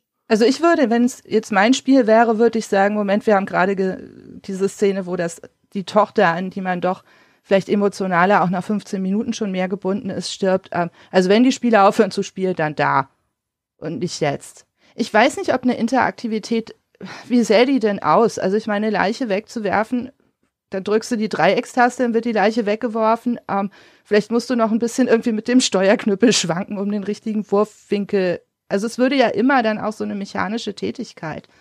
Und vor allen Dingen, schön, dass du es angesprochen hast, weil das habe ich hier dick stehen. Ah, wir ergänzen uns super, weil du würdest ja was total Banales mhm. draus machen. Ich glaube, das ist diese Banalität dieses, du würdest eine Taste zum Aufheben drücken, du würdest dich umdrehen, eine Taste zum Wegwerfen drücken. Ja. Und diese Banalität des Ganzen, ähm, das habe ich mich nämlich auch gefragt, äh, wie das Spiel das meistens umsetzen würde, wird halt wahrscheinlich auf so eine Banalität rauslaufen, dass du die komplette Stärke der Szene unterwanderst. Wenn überhaupt, müsstest du das halt anders gestalten. Du müsstest den äh, Spieler nicht dadurch mhm. kriegen, dass er jetzt eine Kinderleiche ähm, da wegwirft, indem er irgendwie mit links zielt und mit rechts wirft oder so. Sondern wenn ich das vielleicht machen wollte, um da irgendwie emotionalen Impact zu machen, dann würde ich halt sagen, okay, dann liegt da nicht ein Kind, sondern dann liegen da 30. Und du musst 30 mhm, Mal mhm. die, äh, die linke Taste mhm. zum Zielen und die rechte Taste zum ins Feuer werfen drücken. Also so könnte ein Spiel gut, das vielleicht machen, so ähnlich wie die Fischkopf-Szene in ähm, What Remains of Edith Finch oder so, wo man halt eine mhm. Tätigkeit einfach bis ultimo stupide mhm. durchführt. Also ein das ist ein super Gedanke, ja. Aber äh, da, das würde halt bedeuten, dass man natürlich dann im Spiel da einen, einen Berg mit 30 toten Kindern und ein Feuer, auf dem dann 30 brennende Kinderleichen liegen hat. Mhm. Aber es ist ein, es ist ein toller Gedanke, diese, mit der Anlehnung an die Fischszene aus What Remains of Edith Finch. Mhm. So, so könnte man das als Spiel tatsächlich äh, lösen, um eben die die äh, die die die inhärente Banalität sozusagen das der der eigentlichen Tätigkeit noch mal zu unterstreichen und damit eben so ein bisschen in Frage zu stellen darf sowas so banal sein ja und ich glaube dann würden vielleicht Leute aufhören zu spielen mhm. Was? weil ich kaufe mir doch Last of Us um gegen Zombies zu kämpfen gerade mhm. wenn ich es mir womöglich 2013 unter der Prämisse dass ich es als Zombiespiel gekauft habe und nicht irgendwie als großen Spieleklassiker den man mal gespielt haben sollte äh, weiß nicht, ob die Spieler da so viel Spaß dran hätten. Also auch Spaß im Sinne von, das motiviert mich dabei zu bleiben, nicht im Spaß, Spaß im Sinne von, ich lache die ganze Zeit, während ich es mache. Ja, das würde man nicht hoffen. Ähm, aber das, das ist halt jetzt eine der, der, würde ich sagen, der zwei Sachen, die mir halt so richtig, also viele positive Aspekte in der, in der Serie, aber was mir so richtig positiv, so richtig, so als Leuchtturm in der Erinnerung geblieben ist, ist einmal die Szene und dann kommen wir jetzt zu ähm, einem nächsten Aspekt, denn was ja auch passiert, im Gegensatz zum Spiel, das ja relativ linear ist und wir folgen Joel und da ist irgendein Waffendeal schlecht ge äh, schief gegangen und mit Tess und so weiter zusammen und irgendwann treffen wir dann auf Ellie gibt sozusagen den großen Ellie-Reveal. Und die Serie macht das, finde ich, ganz clever, dass sie Ellie vorher schon mal in mhm. einzelnen Szenen einstreut, wenn sie da irgendwie bei den, bei den, bei den Fireflies, bei dieser Rebellengruppe ist und die offensichtlich überprüfen, weil wir wissen es jetzt ja schon, der ein oder andere Zuschauer der Serie wird es wahrscheinlich nicht wissen, dass sie eben immun gegen diese Zombie-Seuche ist und ähm, die Fireflies dann ja so ein paar Tests mit ihr machen und vom ersten Mal, wenn Ellie in diese, in diese Serie kommt, finde ich sie fantastisch gespielt von, von Bella Ramsey. Ja, also ich finde die Darstellung von Ellie viel besser als im Spiel. Ich finde ja. das Spiel auch nicht schlecht. Also wenn ich das jetzt alles kritisiere und immer von der Serie schwärme, heißt es nicht, dass ich das Spiel schlecht finde oder die Darstellung im Spiel schlecht finde. Ich finde die auch gut, aber ich finde sie in der Serie so viel besser und durchdachter und vielschichtiger. Ja, ich finde, und ich finde, würde sogar sagen, und ich mag Pedro Pascal echt super gerne als Schauspieler, aber ich würde sagen, Bella Ramsey, will ich sagen, sie spielt ihn an die Wand, aber sie ist der Star. Ja, und sie hat es halt auch ein Stück weit schwerer, weil sie eine unetabliertere Rolle spielt. Ich meine, den bisschen runtergekommenen, mürrischen Anti-Helden kennen wir als Charakter. Aber so ein Teenager, der halt wesentlich weniger sympathisch auf den ersten Blick wirkt als Ellie im Spiel, das ist halt eine, eine schwierigere Rolle. Zumindest wenn du darauf, es darauf anlegst, dass der Zuschauer dich irgendwie schätzt, würde ich mal sagen. Ich finde, also ja, sie ist natürlich dadurch, dass sie auch direkt als Teenager etabliert wird, ähm, vielleicht ein bisschen in Anführungszeichen weniger sympathisch als die Ellie, die im Spiel vorkommt. Sie ist halt. Wobei die aber doch gleich alt sind, oder? Also im Spiel ist sie 14 und in der Serie soll sie auch 14 sein. Ja, und ich finde halt im, also ich finde halt die, die Ellie im Spiel und auch da, wie du es schon gesagt hast, keine Kritik an der Darstellung äh, des Spiels, insbesondere auch mit unter Berücksichtigung, das ist ein Spiel von 2013, auch mit technischen Möglichkeiten von 2013. Ich mochte Ellie immer, ich mochte sie noch mehr in Last of Us 2 tatsächlich. Ich mag die Figur, ich finde sie ist gut dargestellt im Spiel, aber ich finde A, die Tatsache, dass Ellie in der Serie aussieht wie ein Teenager, und zwar wie ein echter mhm. Teenager, und nicht wie so eine, wie so eine Pin-up-Variante eines echten Teenagers. Also ich finde Ellie und also im, im direkten Vergleich gefällt mir halt äh, Bella Ramsey in der Rolle deutlich besser, weil sie halt auch, sie sieht wirklich aus wie, und ich meine, sie ist ja jetzt, Bella Ramsey ist 19, ja. das hat mich völlig, als ich geguckt habe. Also ich hätte jetzt, hättest du mich gefragt, hätte ich gesagt, ja, die ist 14 oder mhm. 15, die, ähm, und ich finde, ich finde halt, sie sieht wirklich aus, also vom das Gesicht, der Körperbau, das sieht wirklich aus wie ein, ein eine eine junge Frau während also auf diesem in diesem in diesem Alter zwischen Mädchen und junger Frau. Ja, und sie entspricht halt nicht diesem Kindchenschema. Genau. Also Ellie im Spiel ist schon so ein bisschen weird gestaltet, finde ich, weil sie halt vom Körper, wie du schon sagst, so eine äh, mittelpubertierende 14-Jährige ist. Ähm, aber trotzdem halt schon auch läuft und ein bisschen aussieht wie die typische weibliche Computerspielfigur. Ähm, aber das Gesicht gleichzeitig so ein extremes Kindchenschema hat.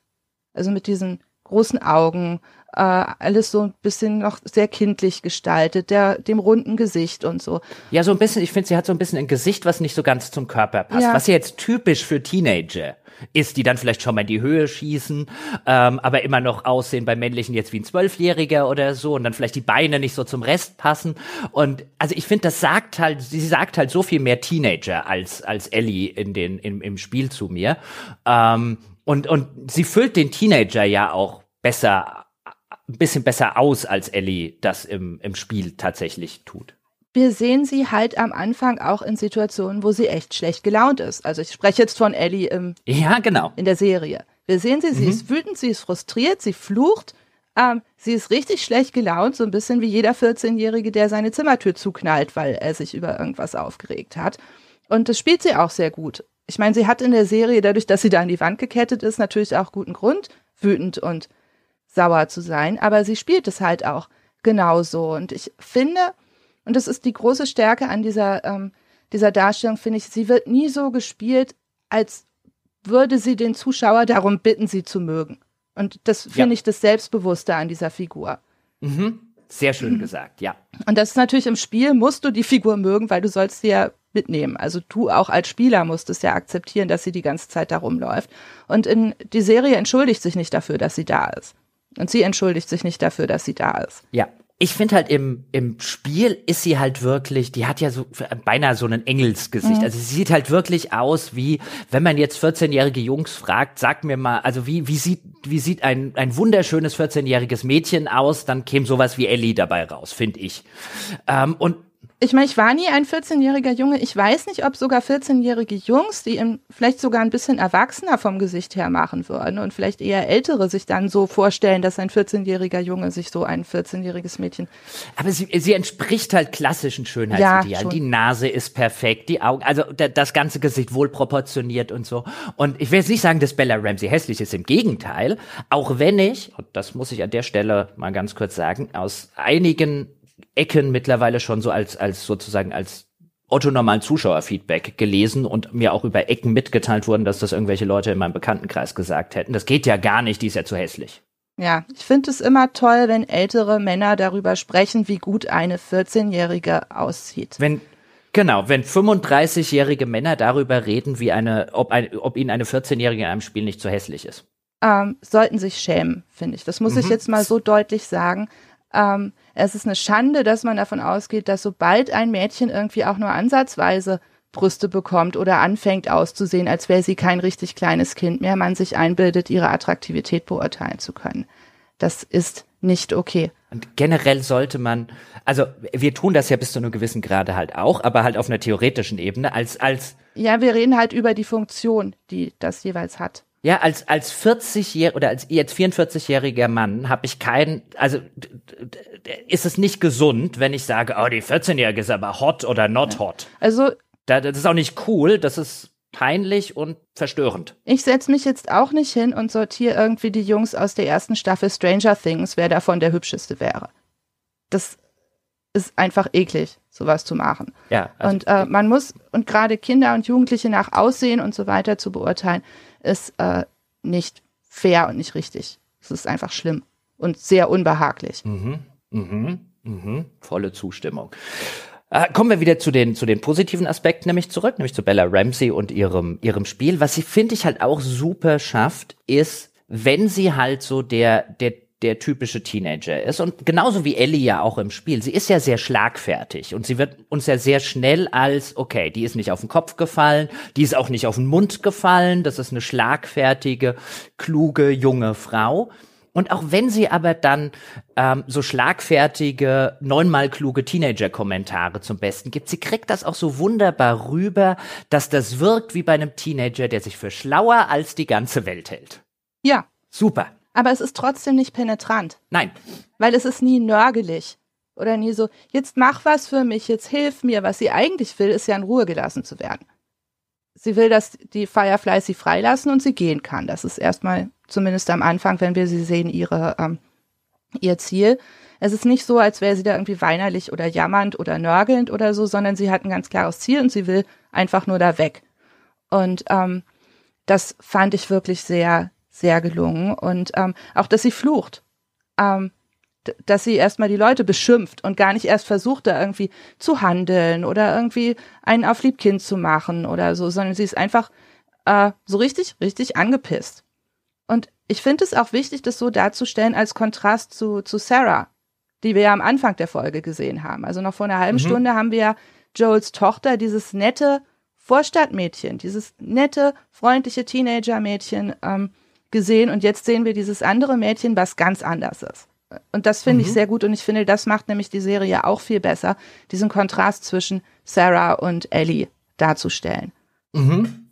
Und was, was finde ich halt auch dadurch so ein bisschen gelingt, ist, ich meine, in der ganzen Anlage ist ja Ellie als Figur erstmal eine klassische Damsel in Distress. Und auch das Spiel bricht ja später damit, auch indem man dann zum Beispiel Ellie tatsächlich spielen kann, indem auch Ellie im Laufe des Spiels auch stärker wird und auch mehr zur eigenständigen, selbstbewussten Persönlichkeit, die, die nicht für jedes Problem Joel braucht. Ich meine, das ist ja eine der Stärken des Spiels, diese, dieses klassische Trope zu nehmen und es eben nicht zum klischeehaften Ende zu denken. Aber ich finde, im direkten Vergleich wirkt eben die Serien äh, Ellie mit Bella Ramsey noch mal weniger wie eine Dämse. Ja, und sie ist ja auch auf eine Militärschule gegangen. Mhm, mh.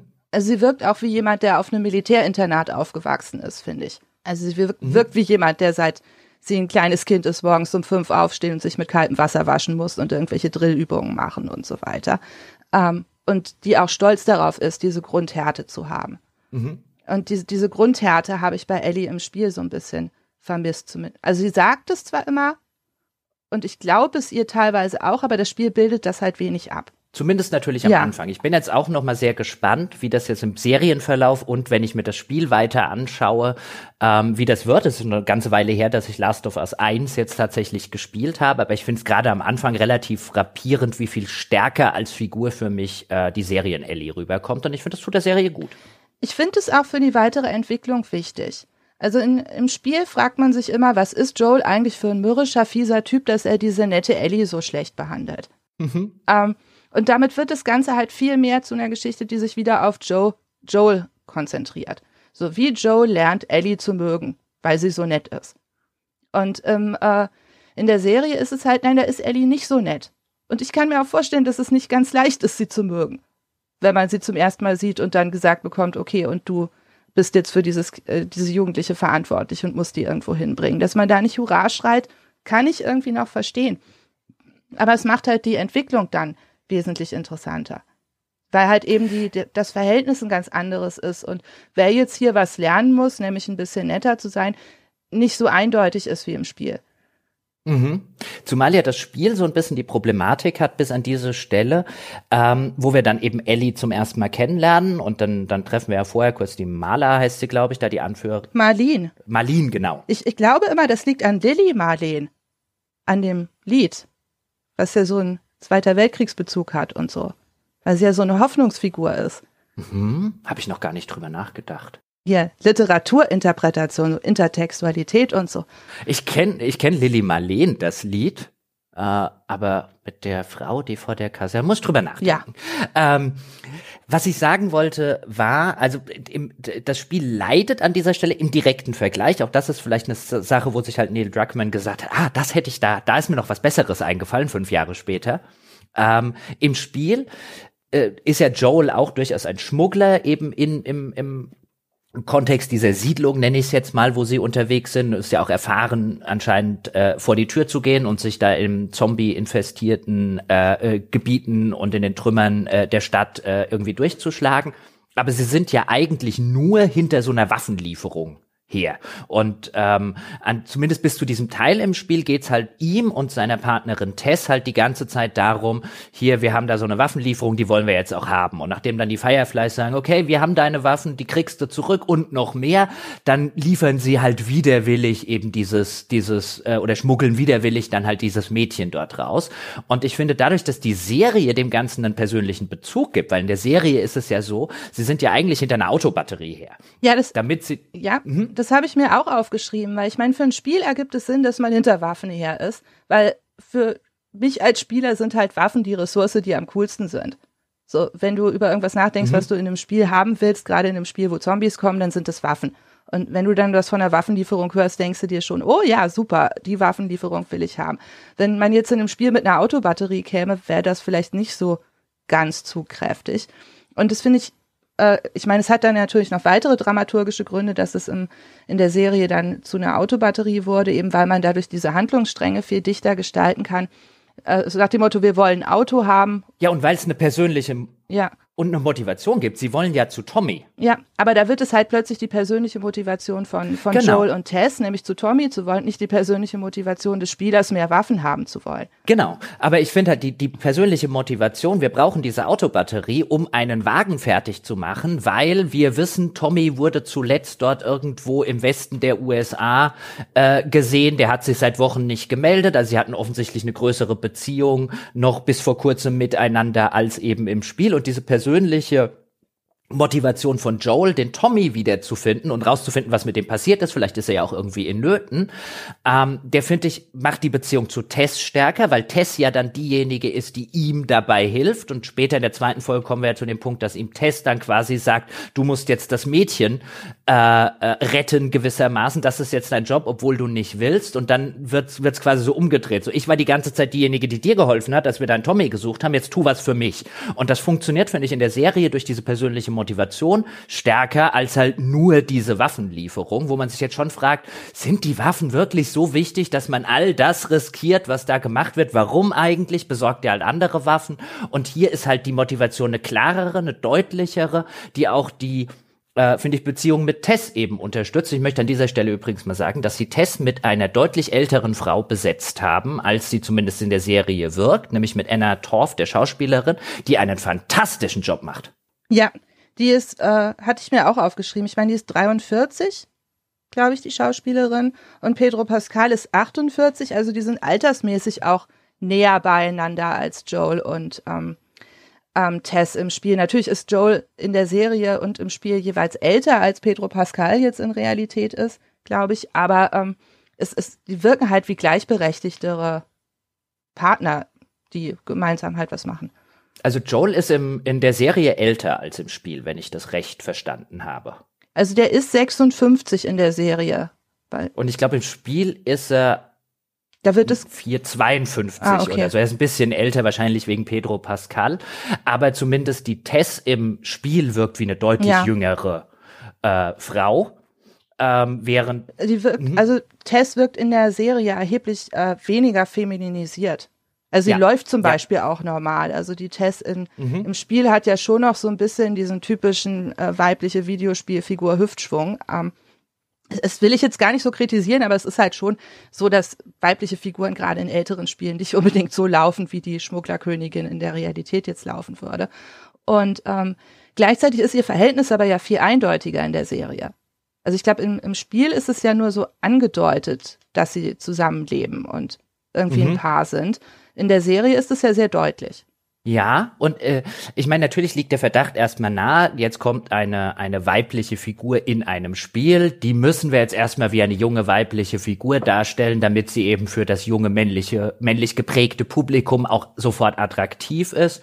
Man könnte vielleicht an der Stelle auch sagen, gerade im Jahr 2013 mag es da auch andere äh, Gründe dafür gegeben haben. Zum Beispiel, dass es gerade in der damaligen Zeit im Spiel nicht so leicht gefallen ist, aufgrund von technischen Sachen glaubwürdig ältere Menschen darzustellen. Man achte mal darauf in der Spielehistorie, ähm, dass so mittelalte, also Menschen zwischen 40 und 50 eher selten auftauchen, was häufig auch der Sache geschuldet ist, dass sie echt schwer zu machen sind technisch. Ja, aber Joel wirkt ja auch so ein bisschen Grizzly und. Ja, aber dem Joel, weißt du, dem gibst du einfach ein paar graue Haare dem Mann und einen angegrauten Bart und dann sagt jeder, ja, der ist über 40.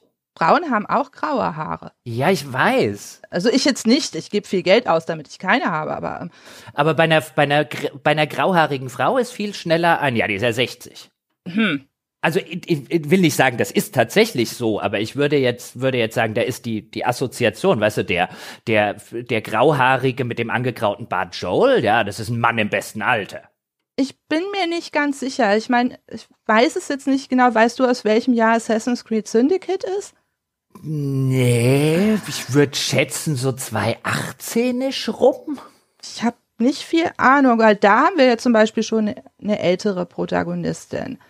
Ähm, ich ich glaube einfach, dass denen in The Last of Us nicht viel eingefallen ist. Also, oder die da einfach gar nicht groß drüber nachgedacht haben. Also, das wäre. Das kann auch gut sein. Ich wäre meine Überlegung. Die dachten einfach, okay, weiblicher Sidekick hier mit irgendjemandem muss Joel das ja alles machen und wir brauchen noch jemanden, äh, den wir mitgeben und der ihm dann sagt, was, was er tun soll. Ähm, und äh, dann haben die halt so eine relativ generische Figur dazu erstellt. Also ich hatte jetzt auch im Spiel nicht das Gefühl, dass Tester allzu sehr ausgearbeitet war, sondern die war ja eigentlich eher eine Plotfunktion.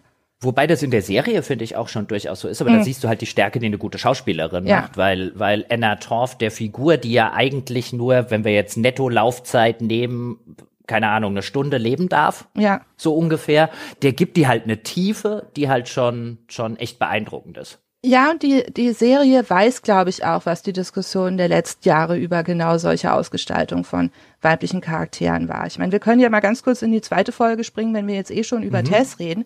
Ich fand zum Beispiel, dass sie eine unheimlich gute Sterbeszene bekommen hat. Also ich. Ja, eine selbstbestimmte Sterbeszene. Ja, und ich, ich bin da vielleicht morbide, aber ich finde es immer wichtig, dass ähm, Charaktere, die als relevant aufgebaut wurden und dann im Laufe der Handlung sterben, auch eine gute Sterbeszene bekommen. Ich hasse nichts mehr, als wenn eine Figur erst aufgebaut wird und dann irgendwo offscreen stirbt, weil das zeigt im Endeffekt, ja, dass sie den Machern egal ist. Genau. Und aber das ist ja das, was im Spiel passiert. Ja. Ja. Ja, da dreht man sich einfach um und rennt weg, glaube ich. Genau, dann, ja. dann, und Tess steht dann so da und im, im Spiel kommen ja von draußen Soldaten, in der Serie sind es ja Zombies, ähm, die dann in dieses Kapitolgebäude reindringen und dann, äh, dann kommt von draußen, kommen sie mit erhobenen Händen raus oder so und dann steht Tess da und zieht die Waffe und du weißt, okay, jetzt wird sie hier einen, einen Last Stand machen, damit Ellie und Joel wegkommen und dann kommt Schwarzblende. Ja. Und die kriegt nicht ihr Send-Off. Und das, den, also quasi, die kriegt ihre Sterbeszene nicht, indem sie auch, weißt du, sie verhält sich hier ja, schon so ein bisschen heroisch. Andererseits ist sie, kann man ja argumentieren, sie ist ja schon gebissen, sie ist ja quasi schon tot. Ähm, und sie steht da jetzt noch mal mit ir ihrer Waffe da. Ähm, aber ja, du siehst ihren, ihren heldenhaften Last Stand, den siehst du nicht? Oder kommt da später noch was? Ich habe ja jetzt wirklich bis so ungefähr bis zu der Stelle geguckt, das Spiel sozusagen. Kannst du dich noch dran erinnern? Ich glaube nicht. Weil ich hat mich so gewundert. Also ich glaube, da passiert nicht viel. Ich war aber, glaube ich, auch damit beschäftigt, wegzulaufen. Ich bin mir gerade nicht mehr hundertprozentig sicher, weil ich das auch gespielt hatte, bevor ich in der Serie an dem Punkt war. Also ich bin mir sicher, dass es dann so kommt und dann rennst du halt mit Ellie zusammen vor den Soldaten mhm. weg. Ich weiß nicht, ob es später noch mal, aber warum sollte es passieren, dass es irgendwie ja. noch mal eine Sequenz gibt, in der wir sehen, was da passiert? Aber ich habe mich auch sehr gewundert. Ja, die steht jetzt da und dann kommt Schwarzblende, weil weil gerade ich hatte direkt davor halt die Serie gesehen, wo sie dann, wo sie ja quasi mit Handgranaten und irgendwelchem Kerosin und so das ganze das ganze Kapitolgebäude gewissermaßen in eine Bombe verwandelt und dann eben am Ende das Zippo reinwirft, was ja übrigens auch noch mal ein echt, also für mich jetzt mutiger sicherer Tod ist. Ja, ja, schon. Aber und auch insgesamt diese Szene davor ähm, äh, mit der Infektion durch den Zombie. Also da müssen wir ja auf alle Fälle auch noch mal drüber sprechen. Ähm, wobei vielleicht angesichts der Zeit werden wir im Detail über die Zombies vielleicht in einer weiteren Folge reden. Aber ähm, wie, wie diese Infektion passiert oder wie dieser Zombie auf sie zugeht, der geht dann ja auf sie zu. Sie steht da und versucht verzweifelt äh, mit dem Zippo-Feuerzeug dieses Benzin anzuzünden. Deswegen mhm. habe ich immer ein Einwegfeuerzeug dabei. Falls mal sowas passiert, muss ich da nicht blöd mit dem Zippo rumstehen, weil das ja im Film nie auf Anhieb funktioniert. Ja, aber warte, mit deinem Einwegfeuerzeug funktioniert es auch nicht. Das brennt nicht mehr, wenn du es fallen lässt. Ja, weißt du, wenn ich je verbrenne, kann ich mich auch kurz hinknien. Okay, und ich wollte es nur ja. sagen, also versuch nicht das mit dem Einwegfeuerzeug.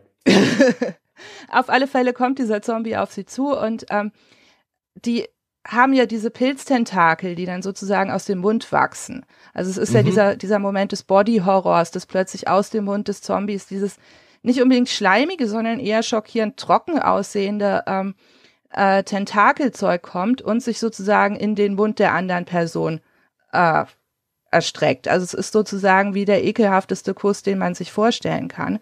Und, ähm, und das wirkt ganz entsetzlich, wenn man vorher diese starke Figur gesehen hat, die, die auch dieses moralische Gewissen in der Situation ist, sich aber gleichzeitig durchsetzen kann und gerade im Begriff ist, ihr Leben zu opfern für andere Menschen. Und dann muss man immer Angst haben, dass dieser Zombie kommt und dir diese Agency wegnimmt. Mhm. Durch den Moment, wo das Feuerzeug nicht zündet. Also, dass sozusagen alles umsonst ist, was sie hier gerade beschlossen hat. Und ich fand diese Szene, ich bin, ich bin wirklich ein abgebrühter Horrorfilmzuschauer und äh, auch Filmzuschauer. Und ich bin selten nervös in Szenen, weil man ja im Endeffekt doch immer weiß, wie es letztendlich ausgeht. Und das fand ich wirklich spannend und da habe ich auch so ein bisschen mitgefiebert. Mich hat halt auch diese ganze Szene, natürlich die, durch diesen Body Horror, mich hat das auch, mich hat das auch sehr dran äh, erinnert jetzt von der ganzen Körpersprache, die dann in den Bildern ist, wie eben eine Vergewaltigungsszene? Ähm, das ist ja, wenn wir irgendwann nochmal über die Zombies im Detail sprechen, können wir da nochmal drauf eingehen. Das ist ja, diese Infektionsgeschichte ist ja nochmal ähm, interessant, weil sie so deutlich mit Unreinheit verbunden ist. Also so ein bisschen mhm. auch wie bei Alien oder so, dass dein Körper übernommen wird von etwas anderem und missbraucht wird von etwas anderem und du gleichzeitig damit Teil von etwas wirst, was du nicht sein möchtest. Also es wird ja auch etabliert, dass diese Zombies sozusagen untereinander verbunden sind durch so eine Art Schwarmbewusstsein. Und was die im Endeffekt ja machen, ist dich gegen deinen Willen körperlich übergriffig zu misshandeln und dich dann auch noch in dieses Kollektiv reinzuziehen, in das du nicht willst. Und das hat schon auch so eine Vergewaltigungsmetaphorik, aber halt auch diese Angst davor, den eigenen Körper und die eigene Individualität an ein Kollektiv zu verlieren. Mhm. Und das, das ist eine ganz tief sitzende Angst. Also gerade auch durch diesen Infektionspunkt oder durch dieses Element der, der Unreinheit, was damit reinkommt. Ich will jetzt kein riesenpolitisches Fass aufmachen, aber wenn man sich überlegt, wie schwer es vielen Leuten während Corona gefallen ist, zu akzeptieren, dass man durchaus auch symptomlos infiziert sein kann und deswegen eine Maske tragen sollte, wie, wie sich Leute mit Händen und Füßen dagegen wehren und sagen, ich bin doch gesund, mir geht's doch gut, ich bin nicht krank, weil der Gedanke, dass in deinem Körper etwas ist, was du da nicht haben willst, und was dich irgendwie beflecken könnte, unglaublich gruselig für Menschen ist und auf unglaublich viel Widerstand stößt. Und das haben wir bei mhm. dieser Zombie-Infektion ja. Mhm. Und ich, ich finde vor allen Dingen, da, da auch da habe ich so einige äh, äh, Stimmen gehört, die sich dann drüber beschwert haben, na, ist nicht wie im Spiel und blöd und so. Aber ich finde jetzt gerade zum Beispiel diese Zombie-Infektion eben durch diese tentakelartigen Dinge, die diese Fungi anscheinend produzieren und die dann in den Mund von anderen Leuten reingehen. Also das, das hat ja die äh, Serie sozusagen da, dazu er, erfunden, dieses, dieses, du hast schon gesagt, Body Horror ähm, äh, Element und ich finde, das tut den Zombies sehr, sehr gut, weil ähm, ich die Zombies dann gruselig fand in der Serie und übrigens auch im, äh, im Spiel fand ich sie selten gruselig. Ich meine, da funktionieren sie auch vielfach auf einer anderen Ebene. Ähm, aber hier ich die Zombies tatsächlich immer dann gruselig finde, wenn da eben diese Tentakeln aus dem Mund rauskommen. Das, das macht sie so, so unangenehm.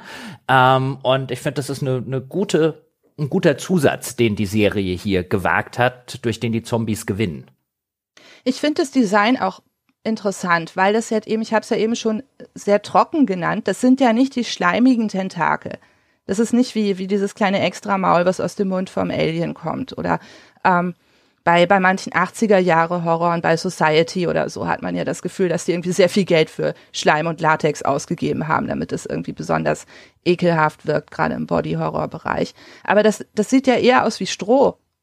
Also das ist nicht schleimig oder so. Das ist einfach so ein, so ein trockenes, Gewächs, so Äste oder so.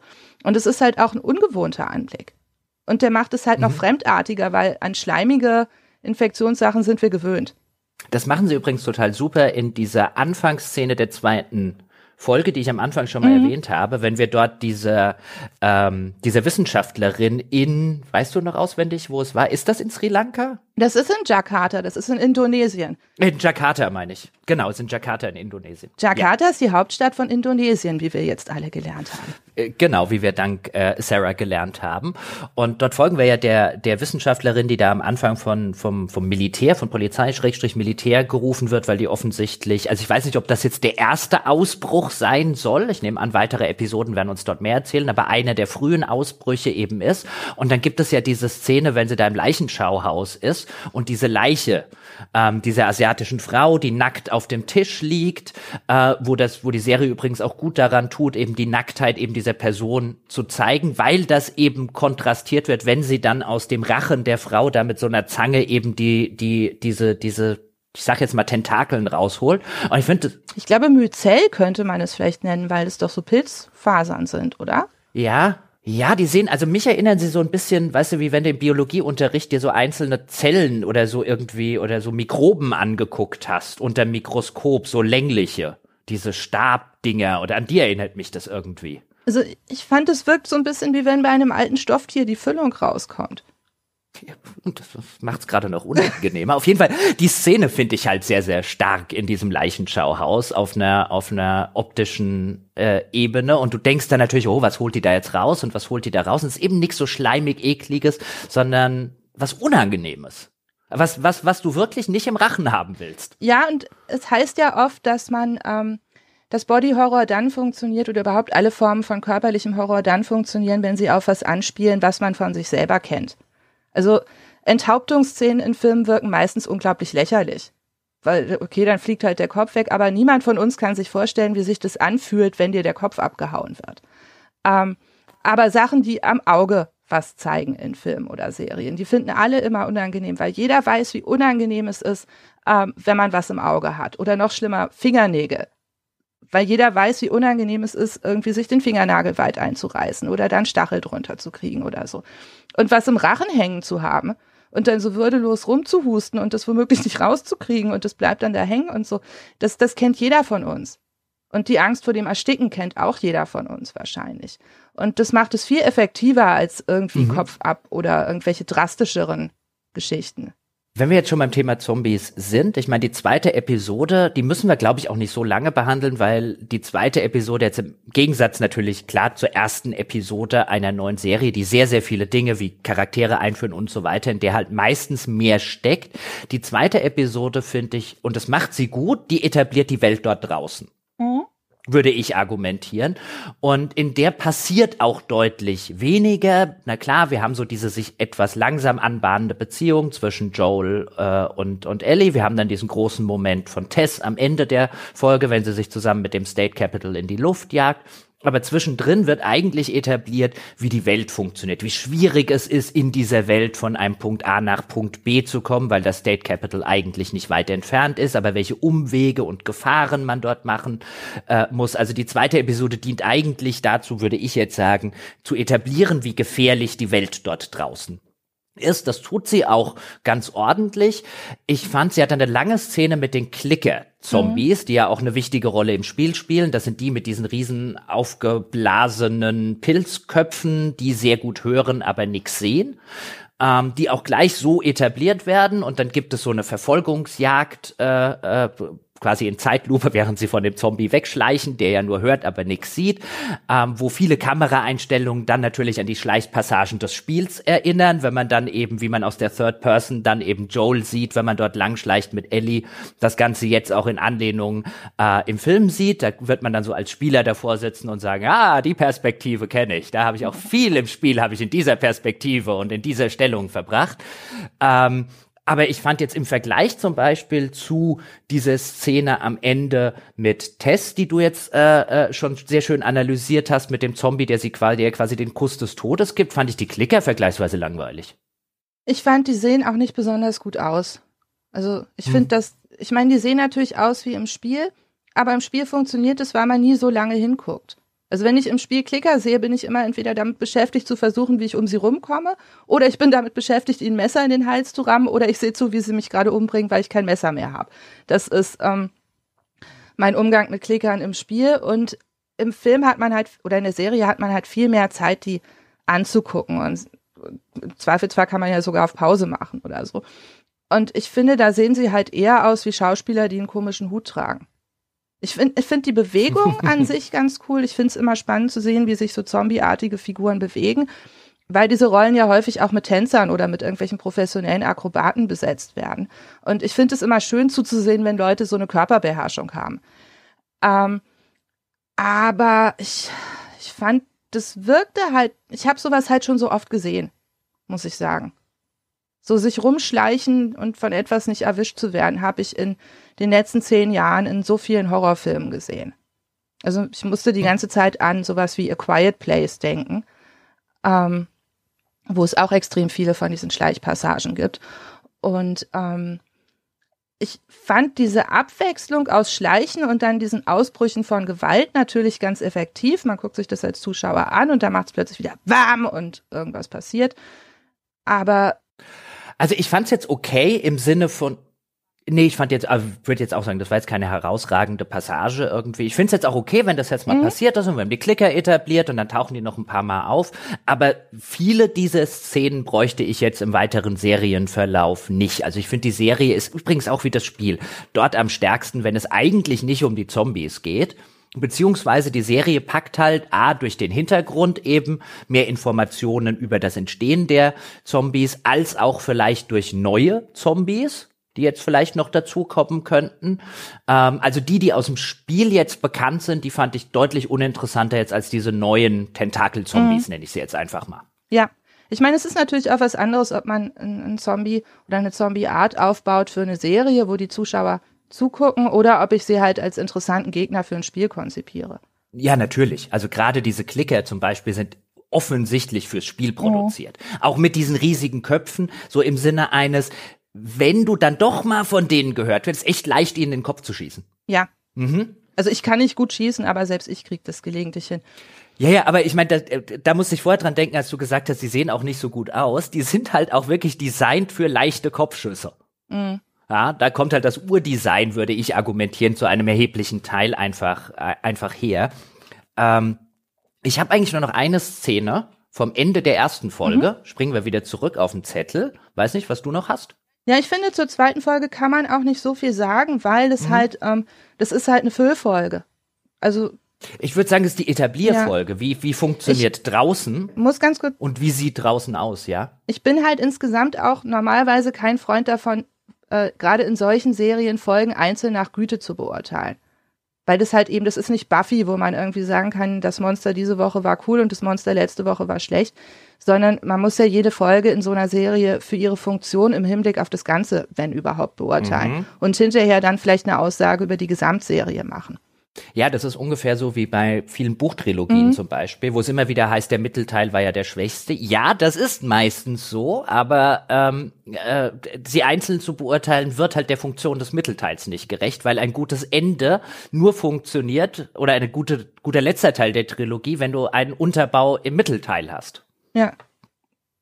Genau, ich wollte noch kurz, wo du schon, äh, da kommen wir raus oder da sehen wir die Welt, ähm, da noch kurz auf das Produktionsdesign eingehen. Weil ich fand es ganz interessant, wie, ähm, wie diese militärische Zone in der ersten Folge aussieht. Ähm, weil man da, finde ich, auch so ein bisschen den Bezug zu Tschernobyl, zu der Serie herstellen kann. Äh, Weil das, das wirkte auf mich alles schon so ein bisschen ähm, so real existierender Sozialismus vom Design her. Bis hin zu den Blümchentapeten in Joels und ähm, Tess's Apartment. Die sah nicht unbedingt so aus, als hätte die jemand 2002 da tapeziert. Die sah aus, als hätte sie jemand 1980 da tapeziert.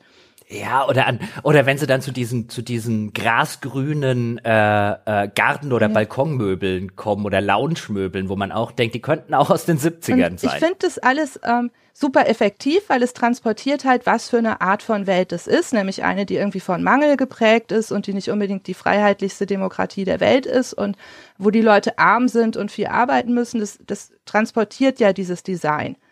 Ähm, aber als Welt, die 2003 geendet hat, finde ich es nicht so überzeugend. Aber es hat mir trotzdem gut gefallen. Aber es ist halt, äh, da ist, glaube ich, eine Entscheidung zugunsten, dass wir lassen die Welt was erzählen, gefallen und nicht zugunsten, dass wir zeigen die Welt, wie sie wahrscheinlich aussähe, wenn das wirklich 2003 Mhm. passiert wäre.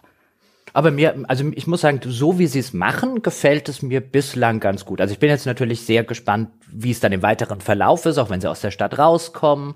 Bin sowieso gespannt, was die, was die Serie jetzt macht mit äh, sozusagen der erzählerischen Achillesferse der meisten Spieler, nämlich dem Mittelteil, wo extrem viel Gameplay und eher wenig Story im Fokus steht.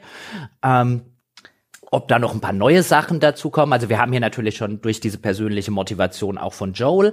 Ja, er nimmt jetzt Ellie mit. Zufälligerweise wollen sie eh beide in den Westen. Ja, aber da ist noch der Tommy, bei dem er rausfinden will, was dem passiert ist, der in Schwierigkeiten sein kann. Also da, da lassen sie sich noch mehr Handlungsoptionen offen. Aber ich bin jetzt mal gespannt, in welche Richtung das geht, weil ich glaube, äh, drei so Folgen wie jetzt die zweite trägt so eine Serie nicht. Ich hoffe, es wird nicht so viele Rückblenden geben. Das hasse ich ja in Serien immer, wenn es dann so in der vorletzten Folge vor dem Finale oder so nochmal so eine endlose Rückblendenfolge gibt, wo irgendwas erzählt wird, für das man sich nicht mehr wirklich interessiert. Ähm, das hoffe ich, dass das nicht passieren wird. Gut, wir wollen jetzt mal, ja, wir wollen jetzt mal das Beste hoffen. Ich finde es ja sowieso ein gutes Zeichen, dass sie aus den ursprünglich geplanten zehn Episoden neun gemacht haben. Weil das schon mal wirkt wie ein, naja gut, wenn wir für zehn nichts zu erzählen haben, dann mach sie halt auch nicht. Ich finde sowas ja immer äh, ganz nett, aber ich will jetzt auf das ganze Lob schließen wir jetzt mit meiner größten Kritik an den ersten beiden. Ha, Moment, Folgen. du wolltest noch was zu den letzten zwei Minuten von Folge 1 sagen oder zum Schluss von Folge. Ja, das ist meine größte Kritik. Ah, okay. Ich dachte, das wäre jetzt gleich Lob. Weil ich finde, ich finde, wenn du nicht weißt, wie wir jetzt, was es mit Ellie auf sich hat, die versauen den Reveal, dass sie immun ist, in der Serie auf eine, wie ich finde, geradezu bizarre Art und Weise. Weil es nur so ganz kurz dargestellt wird. Ja. Also als hätten sie nicht mehr genug Zeit gehabt in der ersten Episode. Weil es ist ja genauso wie im, äh, wie im Spiel. Ja, nur dass wir jetzt in der Serie kennen wir den, den Soldaten, der sie dort festhält. Im Spiel sind das irgendwelche namenlosen Soldaten und dann knien sie ja da und dann kommen die Soldaten und halten ihr dieses, diesen Scanner dran und die Serie etabliert den Scanner durch diese Szene mit dem kleinen Jungen im roten, in der roten Jacke sogar noch viel besser als das Spiel den Scanner etabliert. Und dann wird der Scanner dran gehalten, dann macht Ellie wie im Spiel, greift dann den Soldaten mit dem Messer an, ja, weil wir insbesondere, wenn wir es jetzt halt schon wissen, wissen, okay, die weiß, wenn sie gescannt wird, ist es rot. Und dann, dann, dann wird ja auch da, der Soldat wird dann eben umgebracht von Joel und dann dann gucken sie kurz auf den Scanner und sagen, hä, was ist denn da? Ist ja positiv und sie reißt dann das ganze äh, ihr ihr ihr ihren Pulli so ein bisschen hoch. Ja, es ist erst drei Wochen alt. Naja, gut, dann gehen wir weiter so ungefähr. Also wo ich mir denke, ey Moment, das ist gerade für Leute, die die Serie nicht gucken, der große Reveal. Ellie ist immun gegen diesen ganzen äh, gegen diesen ganzen Virus und ihr handelt das innerhalb von so gefühlt so holter die Polter am Ende der ersten Episode mal ab. Klar, die zweite nimmt dann wieder ähm, äh, Rückbezug, aber jetzt im direkten Nebeneinander gucken, war das Spiel da so viel besser. Du hast recht mit allem, was du sagst. Ähm, und trotzdem ist es mir nicht aufgefallen, als ich äh, es geschaut habe. Ähm, weil ich fand, ich fand, es gab halt andere Aspekte am Ende der, der Folge, die ich so gut fand. Also ich fand, ähm, wie das dargestellt wurde, als ähm, er dann auf diesen Soldaten losgeht und den ähm, erschlägt. Das war gut, ja, weil er ihn an den Soldaten erinnert, der ihn und seine Tochter angeschossen oder sie erschossen hat. Mhm. Ja, das war so ein bisschen on the nose, so ähm, von der ganzen Bildsprache her. Ja. Man sieht dann ja, glaube ich, auch noch mal kurz die, die Rückblende zur, zur sterbenden Sarah. Ähm, was ich wirklich gut fand, war Ellies Gesichtsausdruck. Während, mhm. ich weiß nicht, wie Joe, als Joe den Soldaten totprügelt, den er ja sogar noch kennt, zwar nur so mhm. als Kunden, auf Kundenbasis, aber er kennt ihn und er prügelt ihn tot. Und ähm, ich konnte Ellies Gesichtsausdruck nicht sofort deuten als ich das gesehen habe. Ich bin mir nicht sicher, ob sie abgestoßen war oder fasziniert von dem, was sie da ähm, gesehen hat. Ich glaube, das ist auch genau das. Und das finde ich so gut. Was der Gesichtsausdruck machen soll. Und dann halt dieser Übergang zu dem, und dann kommt ja dieser Übergang zu, ähm, dann wird kurz gesagt, ja, Blasi ist immun und so. Und dann kommt halt die Abspannmusik von Deepesh Mode in diesem leeren Apartment, wo wir dann schon wissen, wenn was aus den 80ern läuft, dann bedeutet das, dass da draußen irgendwo Ärger ist. Und das fand ich halt super. Das ist genauso, ja, wie ich so eine Folge ja. rauslassen soll. So. To äh, total, tot Mit schmissiger Musik. Ähm. Genau. Total toll. Durch das Radio wird etabliert, wenn 80er laufen, dann ist es Trouble. Mhm. Und dann am Ende laufen die 80er und dann siehst du ja auch noch mal im, im Gewitter irgendwie diese zusammengekrachten Wolkenkratzer. Und das Gewitter sieht natürlich aus wie irgendeine so 80er Jahre Disco-Show. Ja, und es sah halt auch so aus, so jetzt ziehen wir zu cooler Musik da draußen auf Abenteuer. Ja, ich stimme dir in allem zu, auch diese Szene, dass sie bei Joel dann noch mal so ein bisschen, auch wenn es sehr plakativ ist, diese Rückbeziehung zu der Szene, wenn seine Tochter erschossen wird. Dagegen habe ich nichts, aber dieses Pass auf, jeder, der die Vorlage nicht kennt, für den ist das ein großer Reveal, dass Ellie immun gegen diesen Spaß ist. Ich meine, das ist ja quasi die Raison d'être für den Charakter und für die ganze Queste, die die annehmen. Die einzige immune Person muss dahin gebracht werden, wo man ein, ein, ein Gegenmittel extrahieren kann. Und, und dass sie die Szene am Ende, ich finde die halt, also für, ich, ich, kann mich ja nur versuchen reinzuversetzen in Leute, die die Vorlage und alles nicht kennen und das Wissen nicht haben, aber ich glaube, die haben sie versaut für diese Leute. Also es ist halt so. Ich, ja, ich weiß es nicht. Ich meine, man kann ja aus, also man muss ja sagen, das Ende der Folge soll dazu dienen, damit Leute das weitergucken. Und ähm, ja, aber auch es endet, es endet ja, ja eben nicht darauf. Du bist immun, dam dam. Was? Ich, also ich, ich finde es ein bisschen komisch. Ich weiß es nicht genau. Also ich könnte mir vorstellen, dass äh, allein die Motivation, dann sehen wir jetzt über acht Folgen, wie Eddie irgendwo hingebracht wird, vielleicht ohnehin nicht so stark ist. Weil das verspricht einfach halt nur ein Roadmovie. Das stimmt schon, aber ich meine, sie. Aber mit, in Verbindung mit der Musik und mit der Gewalt wird es halt zu einem coolen Roadmovie. Ja, aber es ist so, es ist so komisch, dass sie sich so viel Zeit damit nehmen, anzudeuten, dass mit Ellie was körperlich mhm. anders ist. Ich meine, diese ganzen Szenen. Das stimmt. Wenn wir Ellie kennenlernen, wenn sie da angekettet ist, mit diesen Sachen, die sie machen muss, und dann kriegt sie ja von Marlene auch gesagt ein, hier, du sagst aber niemandem, warum du, was mit dir hier tatsächlich los ist, und, und, und. Also das gibt ja Foreshadowing noch und nöcher. Also das Payoff stimmt nicht so ganz. Ja. Genau, und dann kommt der große Payoff und der ist Holter die Polter. Das hat mich sehr gewundert. Da hast du recht. Ich war halt zu sehr abgelenkt von den Show-Effekten und der Musik. Ich bin einfach glücklich zu machen. So, ähm, ja. Ich war ja auch sehr glücklich mit der ersten Episode. Ich meine, das ist jetzt, äh, aber das hatte mich halt echt das hat mich halt echt gewundert. Vor allen Dingen, dann gucke ich mir es nochmal an und dann denke ich, das macht das Spiel halt einfach deutlich, deutlich besser an der Stelle. Na gut, das Spiel hat da halt auch keinen Bruch. Das Spiel hat da nicht äh, den Bruch, dass es jetzt Abspann läuft und äh, dann können alle erst in einer Woche weiterspielen. Das stimmt, aber es ist ja auch im Spiel, wenn du jetzt ungespoilert 2013 rangegangen bist, im Spiel der große Reveal. Mhm. Ja, ich wusste es halt schon, als ich es gespielt habe. Ich bin hm. da ja nicht ganz so jungfräulich wie, äh, wie manche Spieler vielleicht. Mhm. Übrigens, das, das, das wäre auch mal nett zu. Ich weiß es tatsächlich gar nicht mehr. Ich habe das auch nachträglich gespielt. Ähm, ich wüsste jetzt zumindest mal, müsste jetzt mal überlegen, wenn das, wenn sowas jetzt heute rauskommt, so gemacht, ist ein, kannst du da in einen normalen Test Vorschau? Ich meine, was kannst du über das Spiel sagen und über diese Reise, wenn du nicht erwähnst, dass Ellie immun ist? Andererseits nimmst du damit echt ein mega Reveal vorne weg. Ich muss mal gucken, wie die das damals gehandelt haben. Ich muss mal ein paar alte Tests lesen. Ja, ich meine, der Reveal ist ja relativ früh im Spiel. Und auch in der Serie dann relativ früh. Ja, aber es ist halt auch wiederum einer von der Sorte, wo man jetzt schon hoffen würde, dass man den nicht gespoilert kriegt. Also ich glaube, ich wäre nicht böse gewesen, hm. wenn mich da, also ich meine, ich war ja eh gespoilert, ich glaube, ich wäre da auch nicht böse über einen Spoiler gewesen, weil es halt noch so früh ist. Und weil es, weil es mich auch schon, wenn ich das vorher halt weiß und die Figur zum ersten Mal treffe, vielleicht auch eher motiviert, die Figur hinzunehmen und mich auf die Figur einzulassen. Wenn hm. das, also es, äh, in der Serie wird Ellie ja auch gefragt, ich weiß gar nicht mehr, ob das im Spiel auch so ist, ob sie die Tochter von irgendjemand Wichtigem wäre. Mhm, es ist, wird im, ja. äh, im Spiel exakt so auch gefragt, ja. Und wenn, äh, wenn sie jetzt gesagt hätte, ja, und ich das auch so geblieben wäre, wäre meine Motivation sofort niedriger gewesen. Deswegen. Ja, sie sagt ja sowas ähnliches. Ja, aber deswegen finde ich es eigentlich gut, dass ich dieses Vorwissen hatte, weil dann wusste ich, nee, das stimmt nicht, das ist schon eine wichtigere Figur. Und damit war ich dann auch gleich motivierter. Ja, ja, das stimmt schon, da ist was dran. Aber das vertiefen wir dann einfach in unseren kommenden Analysen. Aber wir müssen noch so viel vertiefen in den kommenden Analysen. Ja, wir haben ja auch noch so viel ja. Zeit und wenn jetzt in den nächsten zwei Folgen ein bisschen weniger passiert, wovon ich ja mal ausgehe, ist ja häufig so, dass der, dass im Pilot halt sehr, sehr viel aufgemacht wird und dann vielleicht auch die ein oder andere Füllerfolge kommt, wo wir dann noch einige Aspekte, nachdem wir noch ein paar Folgen gesehen haben, wie die Zombies zum Beispiel, äh, oder wie die Gesellschaft dort draußen, ähm, äh, wie die weitere Charakterentwicklung, wo wir dann die Zeit haben, das ein bisschen näher zu begutachten. Da mache ich mir eigentlich keine Sorgen, weil welche Serie macht schon neun Folgen, in denen laufend neues Zeug passiert?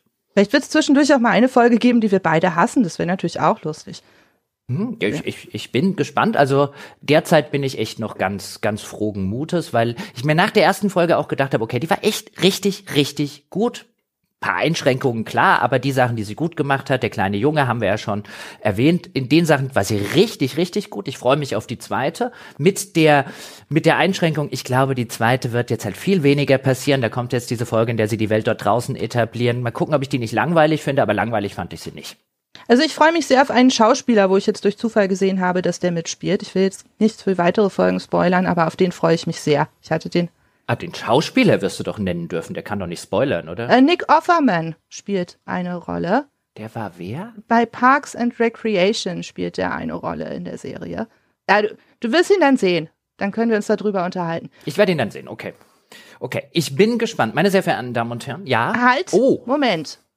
Wo ich vorhin erfahren habe, dass wir mehrere Folgen machen werden, habe ich mir nämlich noch kurz was überlegt. Da die Serie mhm. ja nur ähm, einmal pro Woche erscheint, dachte ich, wenn wir jetzt hier vier oder fünf Folgen haben, könnte ich ja noch in jeder Folge eine kurze Empfehlung für einen Zombie-Film aussprechen, den man vielleicht gucken hm. könnte, wenn man äh, die Folge für die Woche schon geschaut hat, aber trotzdem noch was mit Zombies machen möchte. Ja, gerne. Vielleicht kannst du ja nächste Woche dann einen Zombie-Film empfehlen oder so, oder wenn dir keiner einfällt. Ey, du bist hier echt die Expertin, ja. Du, äh, du, du guckst ungefähr Faktor zehnmal okay. so viele Horrorfilme wie ich. Empfehle gerne gute Zombie-Filme, am besten auch Zombie-Filme, wo man jetzt nicht als erstes sagt, ja, den hat doch schon jeder gesehen.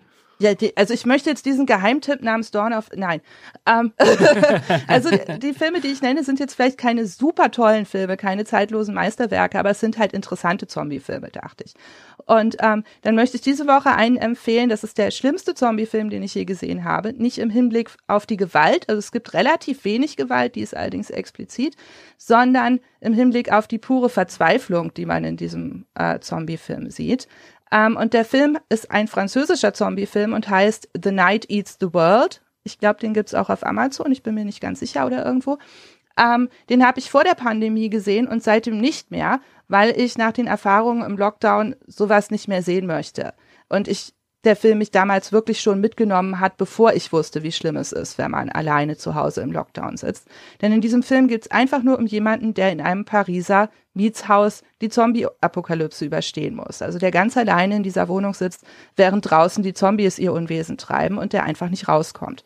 Und er ist sehr gut, also kein zeitloses Meisterwerk, nicht zu viel erwarten, aber er ist gut und interessant, wenn man auch einfach mal einen interessanten Zombie-Film sehen möchte ja, das war meine Empfehlung für diese Woche dann oder für die nächsten zwei Wochen. Dann danke ich dir sehr für diese Empfehlung, auch im Namen ja, meiner Eltern und unserer Zuhörerinnen und Zuhörer. Vielen Dank an diese Zuhörerinnen und Zuhörer, dass ihr euch die Zeit genommen habt, hier uns beiden ein bisschen zu lauschen. Wir hoffen, es hat euch gefallen. Wie gesagt, ab äh, in zwei Wochen gibt es dann die nächste Folgenbesprechung, Analyse und so weiter. Dann allerdings für Unterstützerinnen und Unterstützer. Deswegen Ja, wenn Sie sagen, ich kann's gar nicht mehr erwarten, mehr von Jana und vielleicht auch von diesen komischen Jochen zu hören, wenn Sie über Last of Us oder über andere Dinge sprechen, dann schaut einfach vorbei, gamespodcast.de slash Abo. Für ein Fünfer im Monat könnt ihr dort Unterstützerin oder Unterstützer werden und dann werdet ihr auch erfahren, was wir vom Rest von Last of Us und vom